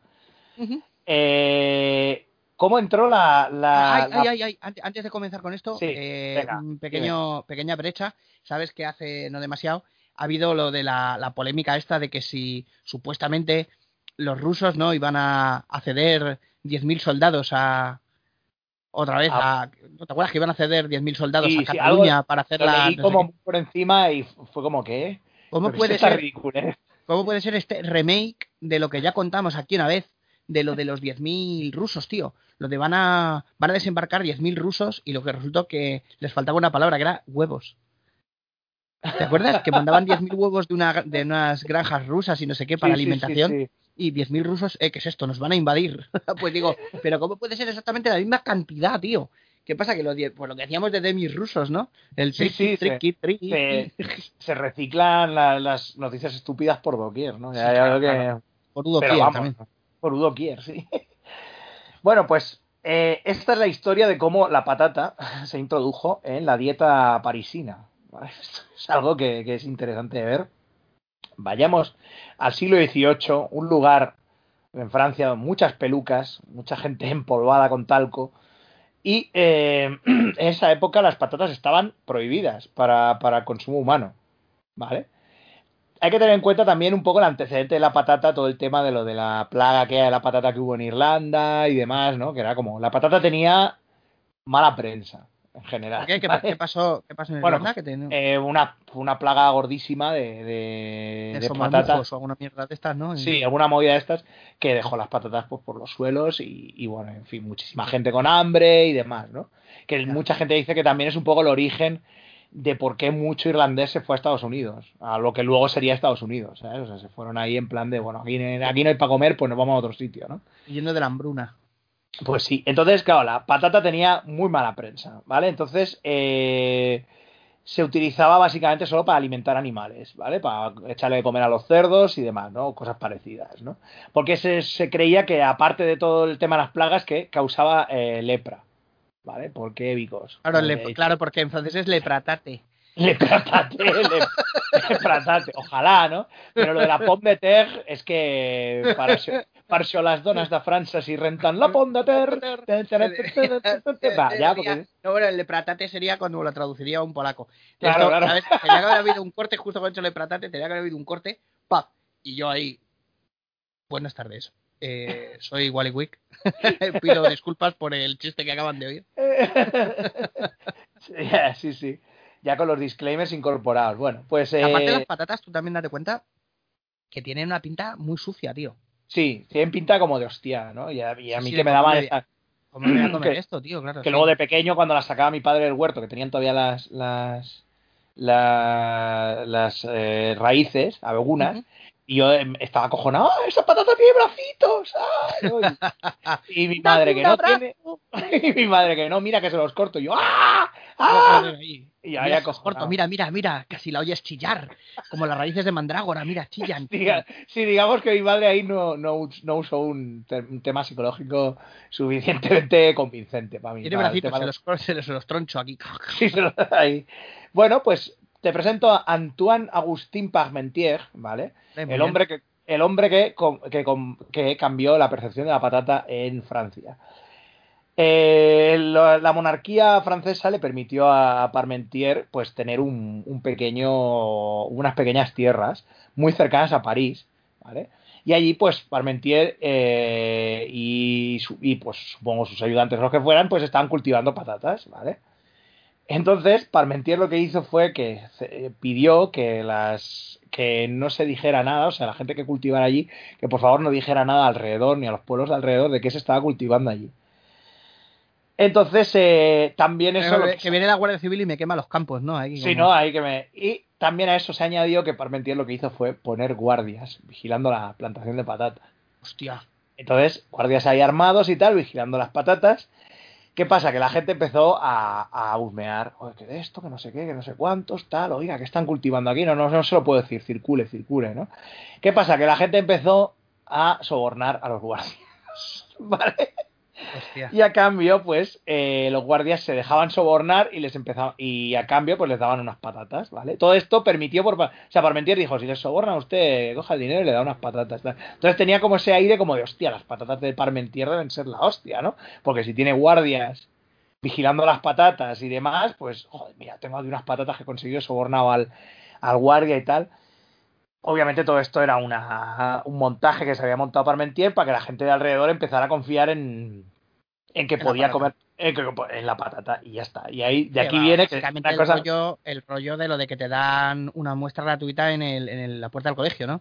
Sí, Caramelos sí, con droga, patatas con droga también. patatas con droga, patatas con calcomanías con droga. Pues ahí tienes esto es muy, muy exclusivo, esto no lo puede saber nadie. Tenga, No, no lo- tenga buen hombre, tenga. Cuézalas, cuézalas en aceite muy caliente, verá usted qué ricas. Verá usted, qué, qué bien, ¿no? Pues para que veas. Las patatas Así de la que- libertad. Las Liberty Fries. Joder, qué Oh, ridículo. freedom, aquel- freedom, freedom fries. Freedom Fries, qué, qué- qué ridículo aquel. Bueno, en fin, pues eso. qué ridículo.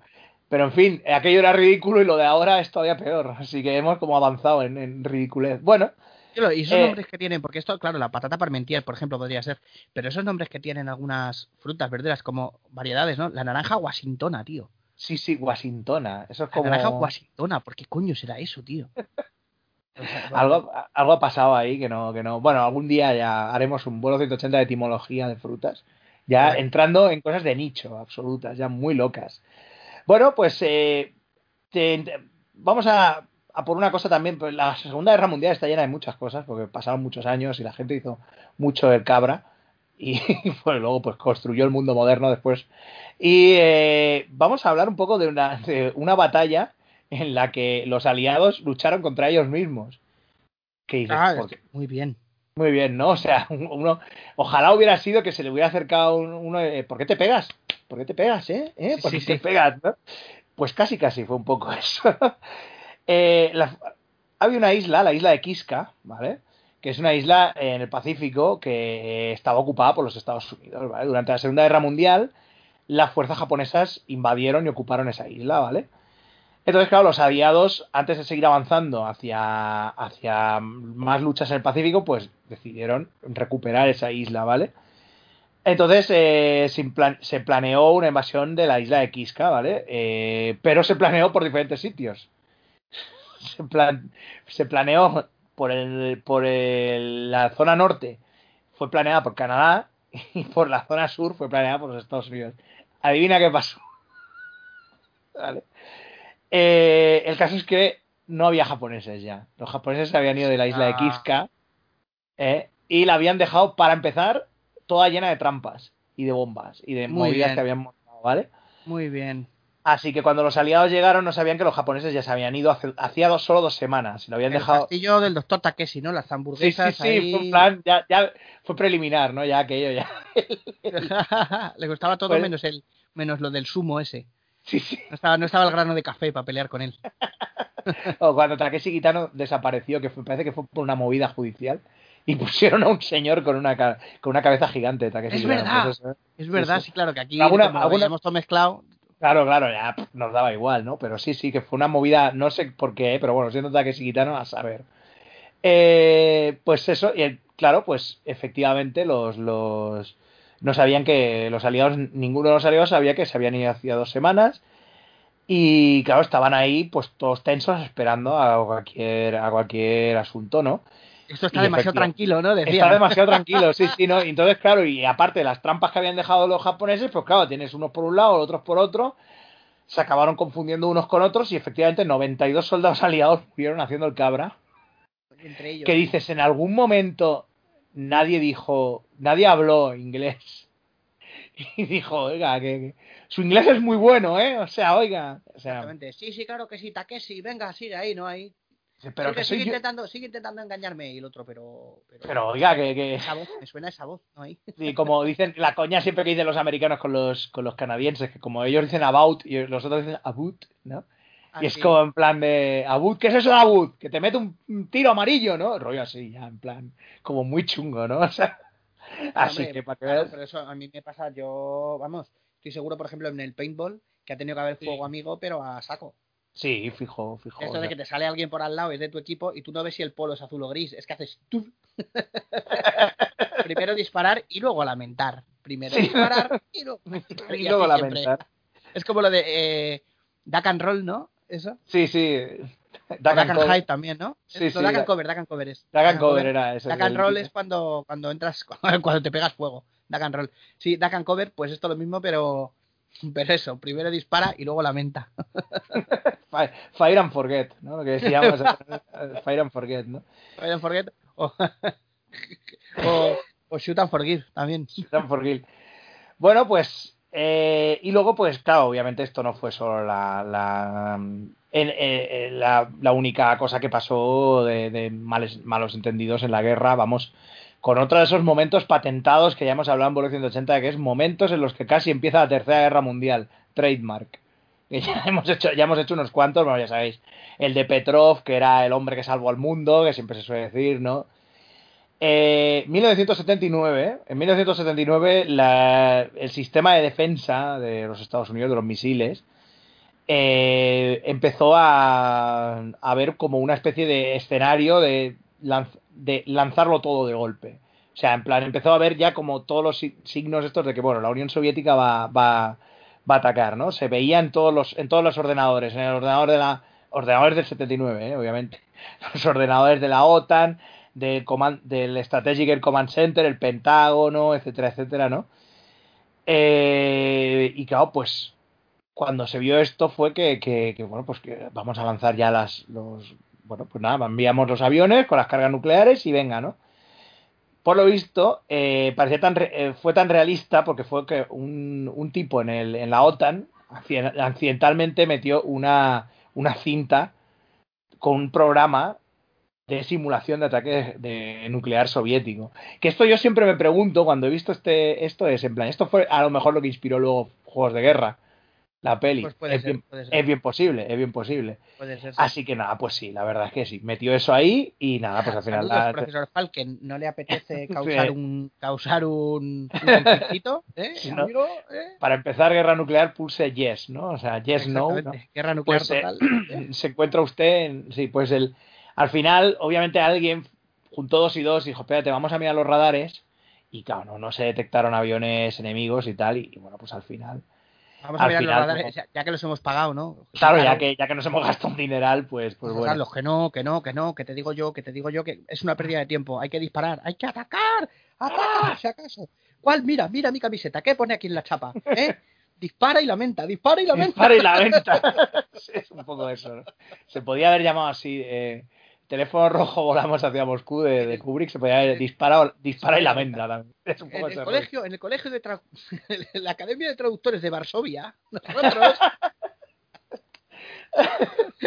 Bueno, otro Vale. malentendido tengo- que... Sí, no, dime, tengo dime. yo, tengo yo, sabes, el, bueno, el malentendido que estuvo a punto de causar también el estallido de Tercera Guerra Mundial o de algo muy chungo, que fue la crisis de Checkpoint Charlie.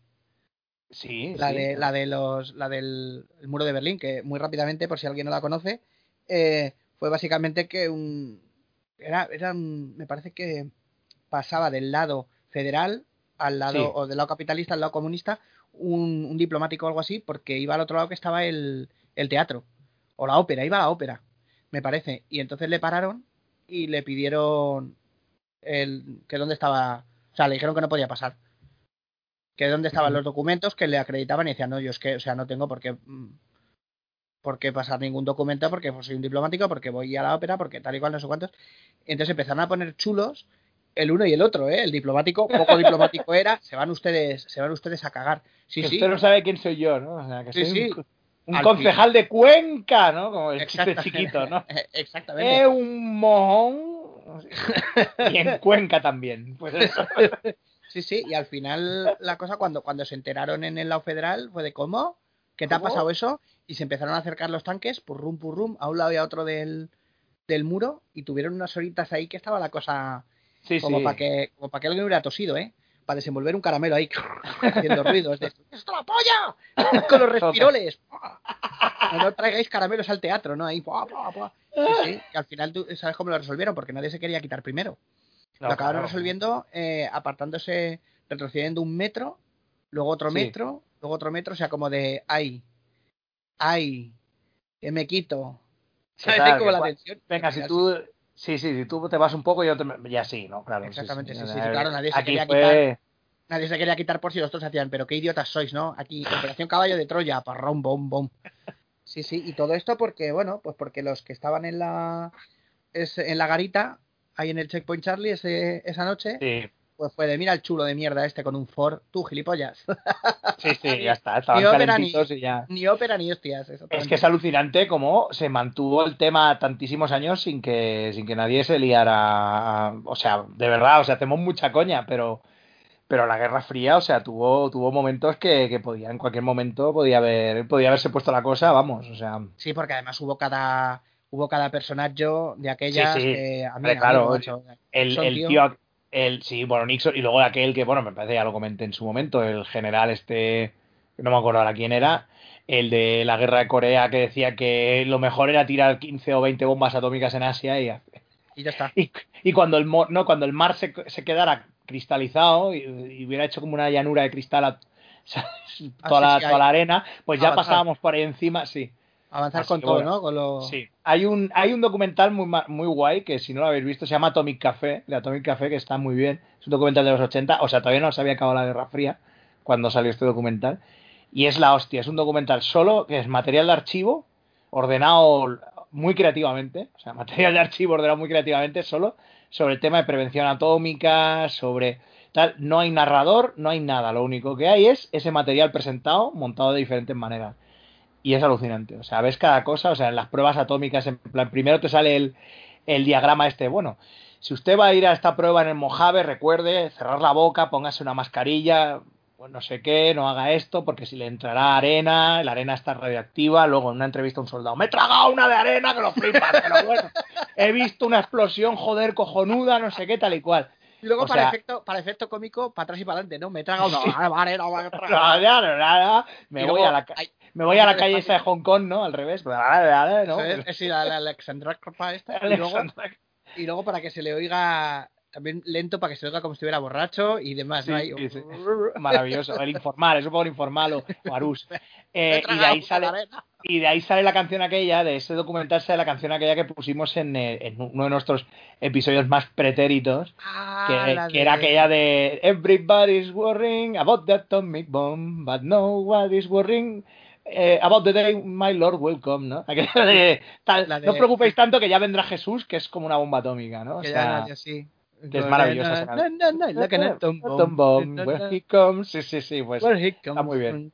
Sí, Pues nada, sí, pues lo que no destruyo, vamos a hacer con otro malentendido histórico, que también es interesante, que es el tema de la eh, Biblioteca de Alejandría. ¡Ah, que se quemó el conocimiento humano! ¡Ah, ah! ¡Oh, the humanity! ¿no?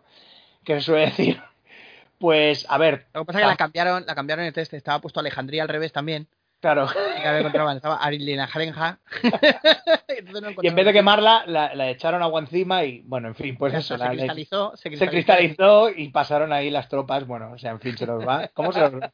Bueno, la biblioteca de Alejandría, a ver, era importante, ¿vale? Este mal, hay un mal, pero hay un malentendido sobre lo que era te, permite, te permite coger un disco de, de avance tecnológico de la caja. Sí, efectivamente. Porque toda la antigüedad se puede, toda la antigüedad del Cuatro mundo, puntos de victoria, ¿eh? toda la antigüedad del mundo se puede resumir en el Seven Wonders siempre, o sea, En el duelo. ¿vale? el caso es que tampoco era para tanto, ¿vale? O sea, era, era importante, tenía más de 400.000 textos, pero el malentendido es como que decir, bueno, se quemó y se destruyó entera por los, rebe- los primeros rebeldes cristianos antiguos, la quemaron, tal y cual. Bueno, eso es conocimiento popular, pero en realidad hay un malentendido sobre la importancia de la, de la biblioteca de Alejandría. O sea, la biblioteca de Alejandría era grande, ¿vale? Pero no era la, la más, no era la única grande que había en el mundo antiguo, ¿vale? O sea, la librería de Pergamón, por ejemplo, tenía 200.000 textos, que tampoco era, ¿vale? Tampoco estamos hablando de que fuera la más, ¿no? Y realmente el tema Pero de la, tenía, tenía mucha fama, ¿no? Sí, el- la destrucción del tema de la, de la biblioteca de Alejandría tampoco se puede decir este evento fue lo que fue, esto fue lo que pasó, se destruyó la no, o sea, porque primero que el mundo antiguo es muy difícil de datar muchas cosas, porque a saber, luego las fuentes son muy locas, Suetonio te dice una cosa, Fulatonio te dice otra, ¿no? Se imagina que sí. Platonio. Fulatonio, Megatonio, ¿no? Dice otra, ¿no? Megatonio, Eh, pero Megatonio ya, tío, que es ahí el malo de, de los Transformers, tío. Sí, no, Megatonio. es- no, Olivier, Olivier Megaton, que es el director este francés. Bueno, el caso es que eh, sí, sí, no. es- es- es- bueno, obviamente Sí, es, un, es, un, es, su- es un hombre de, de cuando era grafitero, por lo visto. Bueno, no, no, es, es verdad, es verdad. O sea, esto que digo es verdad. Entonces, claro, durante los 600 años de existencia de la, de la Biblioteca de Alejandría, pues obviamente montones de conflictos militares. Y claro, to- en la biblioteca digamos que no era primordial de arreglar cuando había habido una guerra o lo que hubiera habido. Entonces, claro, la biblioteca estaba como, pues eso, que podías llegar y te encontrabas que había un boquete, que se habían quemado unos cuantos pergaminos, pero el bibliotecario te decía, pues bueno, es lo que hay. O sea, eh, la... la- ¿Qué se ha el- quemado? ¿Qué se ha quemado? Qué desgracia, unos pergaminos aquí de Juan Gómez Jurado. Nada, vaya, es igual. Ah. Son, son- son todos- son todos iguales, ya escribirá otro. Duque azul, eh, ¿Qué conde verde. que son de Robin Cook, siempre lo mismo, siempre enfermedades, siempre hay enfermedades. Bueno, el caso es que eh, Psoriasis. La Psoriasis. nueva novela, la nueva novela de Robin Cook. Un hombre lo pasa muy mal en el ascensor, le pica el codo. Y no se puede rascar porque se, se, se hace aquí unas grietas en el codo. ya, eh, o sea, eso, pone eso en el, en el, te imaginas, se pone eso en la sinopsis y debajo, ya ni lo intento, Ya no lo intento exactamente. ya ni lo intento. Ah, He doesn't- he Abraham- even try, ¿no? Abraham New Robin Cook no ve ya. No ves ya. No vaya a ser que la haga muy larga. Bueno, el caso es que, eh, obviamente, pues todo esto eh, llega que, la- el, mm, en el siglo III antes de Cristo estaba hecho unos zorros ya la, la biblioteca, o sea, porque se habían perdido muchos y se habían perdido muchos textos y realmente pues lo que pasó es que se dejó de usar porque el gobierno no ponía dinero para arreglarla porque había otras cosas que tenía que poner dinero para arreglar antes y ya está, simplemente pues era eso, no, no tiene más que, que eso el tema pues, de ahí pues el malentendido histórico, ¿no? De la importancia de la biblioteca de Alejandría La bueno, gente compraba, la gente prefería comprarle los libros a las amazonas, que se lo llevaban a casa. Claro. las, las de Temiscira venían todas Exactamente. ¿no? De hecho, se cortaba, se dice que se cortaban un pecho los amazonas para poderte entregar el paquete sin bajar del caballo. ¿Sabes? Que no les molestara, ¿sabes? Ahí te lo tiraban ¿No? por encima la, te, te tiraban por encima de la valla ahí. Ay, muy, muy buena analogía, sí, señor. qué bien, qué bien traidito, sí. Y, y cre- y sí, sí, muy, muy bien. Y ahora pues el móvil se me ha vuelto un poco loco y donde tengo las, las fuentes, no sé qué le pasa ahora, que ha saltado. Ah, vale, ahora, ahora ha vuelto. Pues eso, que es una cosa que se suele considerar como algo primordial de que así se acaba el mundo porque se jode la biblioteca de Alejandría. Y bueno, a ver que sí, obviamente, pero tampoco es para, tampoco es para tanto. Tampoco es Es para... como, lo que, es como lo que se dice ahora, que me voy a meter en un jardín de Babilonia, de la hostia. A ver, bueno. a ver, entre, entre. el tema este de lo de ahora con los confinamientos y demás, que, que cierto es que, que, joder, que la economía sufre como volvamos otra vez a un confinamiento, que, que yo no digo que no pueda pasar, no lo creo, pero, pero claro, están diciendo, no, solo pueden abrir las, los centros de cosas de primera necesidad. Y hay mucha gente de estas del meme con el señor jugando al cerebro, al ajedrez con su propio cerebro y cosas de esas, ¿no? Sí, que está, las librerías se tienen que considerar eh, tiendas de primera ne- necesidad. Mm, vamos a ver, o sea, más que unos alimentos igual no, o que una cosa médica o algo.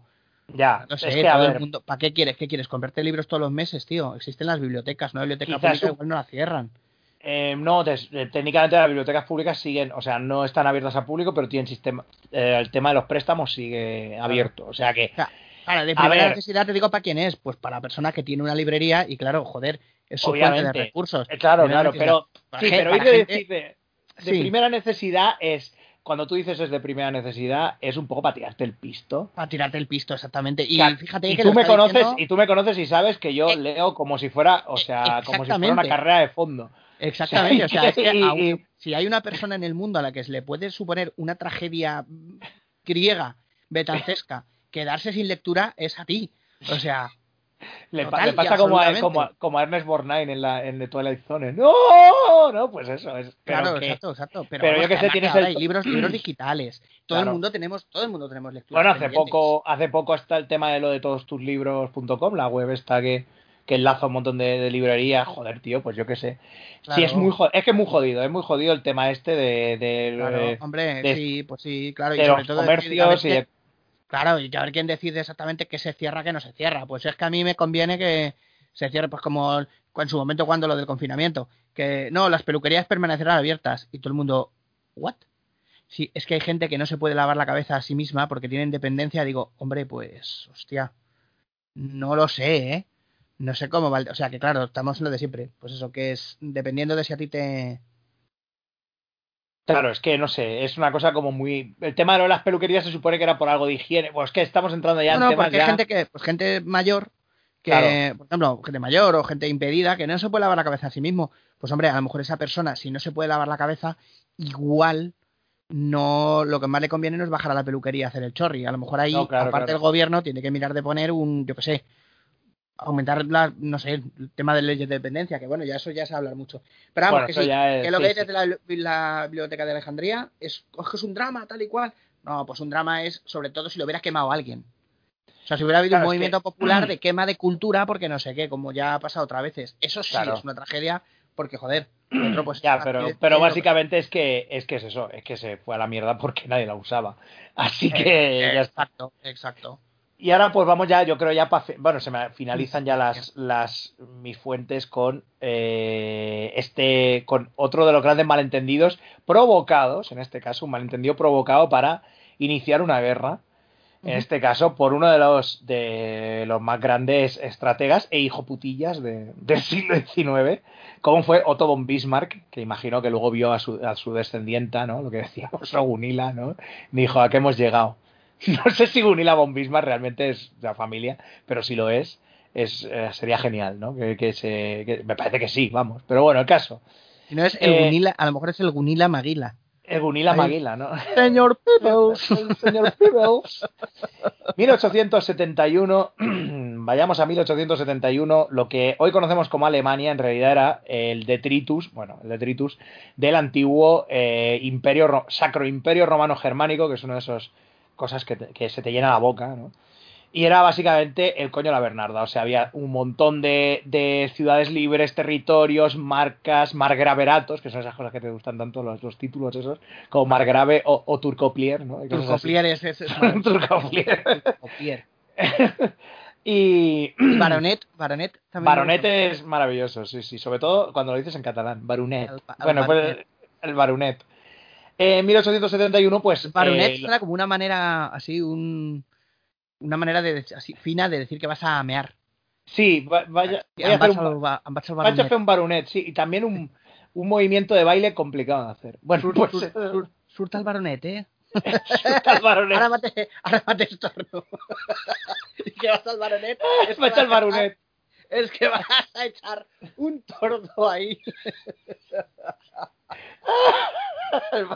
Vas a hacer porras por la escalera. y el pequeño varón marrón. Bueno, el caso es que mm, lo que, bueno, lo que hoy es Alemania, pues era una conjunción de estados que, bueno, pues que estaban más o menos avenidos, se peleaban más o menos, ¿vale? En 1870 eh, Prusia se convirtió en el, en el estado dominante, eh, moviendo hacia el lado de Austria. Que aquí inciso, bueno, meto, meto cuña absoluta, pero porque hace poco me, acabé de leer Playing at the Wall, que es un libro que va sobre la historia de, de los juegos de rol, sobre el origen de los juegos de rol. Y en esta época a Prusia se la consideraba como la, o sea, la culpa de que existan los juegos de rol es de Prusia, porque Prusia empezó a utilizar lo que era el- las variantes de ajedrez que luego se acabaron conociendo como el, el Kriegspiel, o sea, el juego de guerra, y lo popularizaron un montón. Y claro, durante toda esa época en la que Prusia estaba en ascenso y la gente primero se reían de ellos, ¿ves que son estos los de, estos del, del, del casco con el pincho, que es esta mierda, ¿no? Y cuando se convirtieron en una, su- una superpotencia europea, Ahí va. muchos empezaron.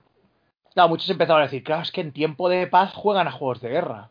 Claro, claro. yo, por Ah, eso, yo por eso no me he reído nunca de Palencia. No, porque todo Sí, lo que no, se eh. parece a otro, pero con P primero. Ya, ¿no? jódete, Es- jódete. eh, jódete, ¿no? Entonces, Exactamente. eh, estuvo esa idea de que Prusia lo había petado como, como país gracias a los juegos de guerra. Entonces dijeron, hostia, pues hacemos lo mismo, vamos a, a traducir esos juegos y tal. Y ahí la expansión de los juegos de guerra por toda Europa. Y bueno. Sí, claro, porque los juegos de rol además empezaron.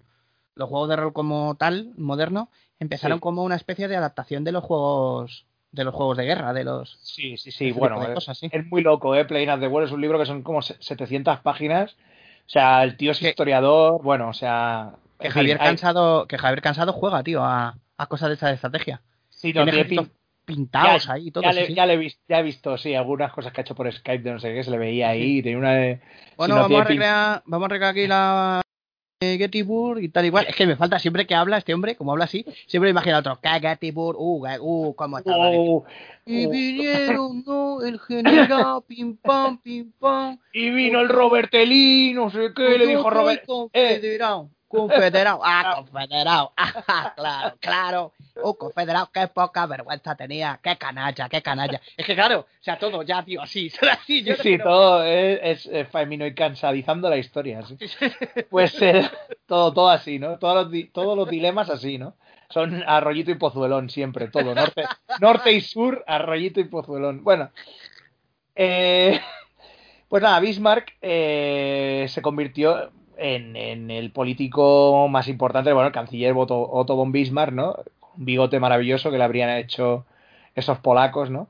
Con sus bigotes. Pues nada, Bismarck, eh, sí, no sé quién el atusador que hemos dicho antes. sí, el atusador, ¿no? Ranglan, Bismarck- Ranglan, el Ranglan el atusador. atusador. Bismarck sabía que el mayor obstáculo para unificar Alemania, porque lo que quería era unificar todos esos territorios y, y convertirlos en una, en una nación, obviamente bajo su bota de hierro, no iba a ser, o sea, Hombre, no iba a ser aquello for the lulz, eh, era pues luchar contra Francia, básicamente, porque Francia era la que lo petaba aparte de Prusia, ¿no? En aquella época. Pero, claro, decía. mm, eh, no podía, digo, pero claro, no puedo declararle la guerra a Francia porque entonces todos los estados pequeños de, de lo que son lo que luego será Alemania y tal eh, querían mantener su independencia y percibirían que, Rusia al declarar la guerra también era como casi esto a la mínima que puedan se nos anexionan, ¿no? Entonces em, creó, digamos, un malentendido que era manipular una manipuló totalmente lo que era una, un, encuentro que hubo entre el rey de Prusia y un diplomático francés, ¿vale? Pues pa- para, para parecer que se habían insultado, o sea, una- un reporte de estos de lo que se llamó el Ems Dispatch, o sea, sería el despacho de, de Ems o sería la crónica de Ems, en la que decía eso, que se habían peleado y que se habían dicho de todo. Y esto, pues ya Francia, obviamente alguien en Francia dijo Sacre bleu, ¿no? y ya pues eh, declararon la guerra a Prusia y, es- y Bismarck se atusó el, el bigotillo. Sacre bleu, que es algo así como cielo santo, ¿no? Porque, Sí, cielo santo, sag- exacto. Sagrado azul, ¿no? Sí, sí, Sacre bleu, ¿no? Entonces, y entonces hizo que eso sí, que, que todos los estados eh, de lo que luego sería Alemania se lanzaron a los brazos de Prusia en plan de sí, sí, si nos han declarado la guerra, to- lucharemos todos unidos, sí, efectivamente todos unidos, pero anexiona, que anexiona y así al final, pues. Exactamente, La- sí, sí. la unificación de Alemania fue- Como lo que hemos dicho antes, el cajón de saldos ahí. Sí, sí, la unificación de Alemania fue pues eso, recoger el cajón de saldos de, de tus vecinos, ¿no? Y pues quedarte con todo, Me lo quedo yo. Se lo compro todo, pues se lo compro por un dólar, ¿no? Y así que hace. mejor, que me lo merezco más, ¿no? Pero Ah. sí. La- merezco eh, eh, la autoconvicción para robar a tus amigos los juguetes ahí. el margraverato este no lo estás usando, ¿eh? Yo lo usaría mejor. El Yo, mar- tu marca me gusta más, ¿eh? Y el. Ah, bueno, sí, sí. Lo guardado de cualquier manera aquí, todo tirado por suelo. Claro, claro, claro. voy a dar mejor uso ahí, yo me lo merezco más. Me lo Me lo merezco, merezco más, tío. ¿Pensarán eso las urracas cuando ven algo brillante? Eh, No. Me lo merezco Todo más yo. su, todo su mundo se basa en eso, ¿no? El de las, Sí, el sí, de las sí. Y nada, pues más. Mira, mira, mira qué estupidez. Llevan esas cosas tan bonitas, las llevan pinchas en los dedos ahí. Qué estúpidos, ¿no? Pudiéndolas tener en un buen nido aquí. todo fortificándonos aquí bien, sí, sí, para que veas, pues eso, que la, la construcción de lo que es, bueno, lo que- la consecuencia de lo que se llamó la, la última, la última guerra realmente antigua y oh, casi alguna gente dice que es la primera guerra moderna, pues fue porque se lo, básicamente porque a, a Bismarck se le puso los cojones que, pues que tenía que, que tenía que liarla y la, y lo hizo. Así que nada, pues ya, ya veis que la formación del, del mundo moderno, ¿no? Pues tiene, excepto en la versión del juego de rol de, volvemos al rol, de Castillo de Falkenstein, en la que Bismarck no se sabe con la suya. Y, y acaba ahí, y hay una especie de guerra fría entre Francia y, y Prusia, y es un juegazo Castillo de Falkenstein, si no lo habéis jugado, es un juego cojonudo. Pues eso, y ya está, yo creo que con esto ya, mira, tenemos nuestros 100 minutitos de, de tontadas, Estupendo. yo creo que, que hemos aquí ordeñado... Estupendo. Además, al no ser, como no somos Darkman, pues no se nos ha fundido la cara. Sí, ¿no? Sí, ¿no? ¿Te acuerdas que duraban 99 minutos? Era. Es verdad, es verdad, hostia, Peyton joder, Westlake. qué guay, tío. Llegamos a los 100 minutos, qué peliculón. Sí, sí, sí, cojonuda. Y luego ya. pff, algún día quiero ver el piloto de la serie, porque se ve que hicieron uno, y pero se ve que, que Luego, el piloto de la serie no lo sacaron luego aquí, lo editaron como si fuera una peli. No, no, aparte de. O sea, aparte de las otras dos, la de Muere Darkman Muere y ¿cuál era la el, otra? El, re- el retorno de Durán. Sí. ¿Y el otro Durán qué, no? Pues eso. bueno, pues eso. El, el- Así que en una de ellas, Peyton Westlake, claro, como no tiene cara, era Arnold Bosley, el Imhotep de las de la momia. Sí, sí, sí, efectivamente, sí. Es que, joder, tío, ver Darkman. eh, Es que, claro, si se llega a hacer ahora Darkman, aquí es una franquicia que, vamos, que lo peta, ¿eh? O sea, pero claro, en los 90 y con, con esa. claro, el tema superhéroes, ¿no? Todavía no estaba aquello, ¿sabes? Pero hubiera sido la hostia, tío, porque claro, Darkman puede tener cualquier cara, o sea, es que es eso, ya puede dejar de tener la cara de Peyton y claro, Bruce- luego Bruce Campbell, luego tal, ¿no? O sea, mola mucho, eso hubiera molado un montón, ¿no? Y, que se te- y hacer una serie cojonudo, que se te enfada el actor, pues acabó. Darkman ya no es, ya no es quien sea, ¿no? Ahora es otro, ¿no? Así que... Y, todo, y todo Joder, el mundo ahí, todo el mundo ahí con la, con el Twitter preparado por si solamente se convierte, se hace pasar por varones eh, caucásicos. A ver, a ver, Sí, ¿no? a Con el, ver, el pulgar en tensión ahí, exactamente encima ahí. del- Clic, clic, clic, encima del clic, móvil ahí. clic, exactamente. Eh, mensaje de error de Windows, ¿no? Parece que esta serie no está siendo no está siendo plural. ¿Quiere usted cancelar? Darkman Lives Matter. Bueno, eh, yo creo que ya con esto, ya no, con estas risas a expensas de, de Twitter, ya nos podemos ir ya despidiendo. Yo creo que ya ha sido el, el, el, el momento ya que, que, bueno, pues. En fin, vamos a ver cómo acaba todo este malentendido de, de las elecciones que decíamos, ¿no? De Estados Unidos, a ver qué, a ver qué es lo que pasa al final. Y, y que no nos dejará de dar, pues, maravillosas alegrías, las Y ese, otro, y ese otro malentendido que es pensar que Biden es una persona de izquierdas. Que el Partido Ya, Demócrata sí, sí, Americano sí. es de izquierdas. Sí, o sea, no, ese, y ese Muy malentendido que es ¿eh? creerse que Biden es una persona normal. O sea, porque, en fin, le he visto declaraciones y movidas que es tu, no. es tu abuelo que no, tu abuelo que después de la batalla del Duero no acabó de, de estar del todo bien nunca. O sea, es, un sí, po- sí. es un poco eso. Que- que No se, ha si visto- años, se ha pasado años peinándose muy fuerte Sí, sí. No sé y si has visto algo, últimamente el Saturday Night Live, pero eh, Biden hizo durante un tiempo Jason Sudeikis, Sí. ya cuando ya no estaba él ahí en el Saturday Night Live, pero cuando sale de esto, pues con Alec Baldwin. Con Alec Baldwin Sí, haciendo de Trump. con Alec Baldwin haciendo de, de esto. Pues ahora, ahora lo hace, a Biden lo hace Jim Carrey. Y, te- Hostia, qué y bueno. es, es acojonante, tío. Te ríes, tío, de verdad. O sea, ojalá, ojalá gane, tío, para tener Jim Carrey ahí años y años haciendo el- Es muy gracioso, tío. La versión de Biden que hace es muy graciosa, porque es el rollo este de, de que le preguntan algo y empieza, bueno, pues recuerdo que en 1967, no sé qué, y empieza como a. O sea, en plan, y por eso, pequeño Hace como, mi, hace como mi madre y mi hermana, que, que para contarte algo se, repo- se remontan a la Pangea, tío, ahí. Te, ¿no? contando que han bajado al mercado y de repente ahí, bueno, tú sabrás que, Tú sabrás que cuando- todos los continentes estaban juntos y yo me cago en la puta, tío. O sea, ¡buah! vaya antecedentes aquí. Sí, ¿no? El- el En world plan- building. Y entonces, y entonces, Madre, madre- cuando el mundo era solo magma, ¿no? Mi madre parece Brandon Sanderson, para contarte las cosas. en tochos de mil páginas. todo. Me pega un tochaco ahí infernal. en fin. Sí, no, no, me tira un poco para atrás, ¿eh? Yo siempre. O sea, es una de esas cosas que quería entrar en el universo este de Sanderson y tal, pero algún día. Algún día. Yo te dejo la puerta abierta y te la sujeto si quieres y tú entras. Te vas a tomar un, ca- un café o, o 900, porque es lo que puedes tomar. Y ya me contarás. Así que, muy bien. Pues nada, se despide de vosotros, pues eh, el atusador de bigotes, obviamente, que ha sido una de las estrellas de este programa, y le ha acompañado. A ja jestem złym tłumaczem języka polskiego. Muy bien. Hasta la próxima.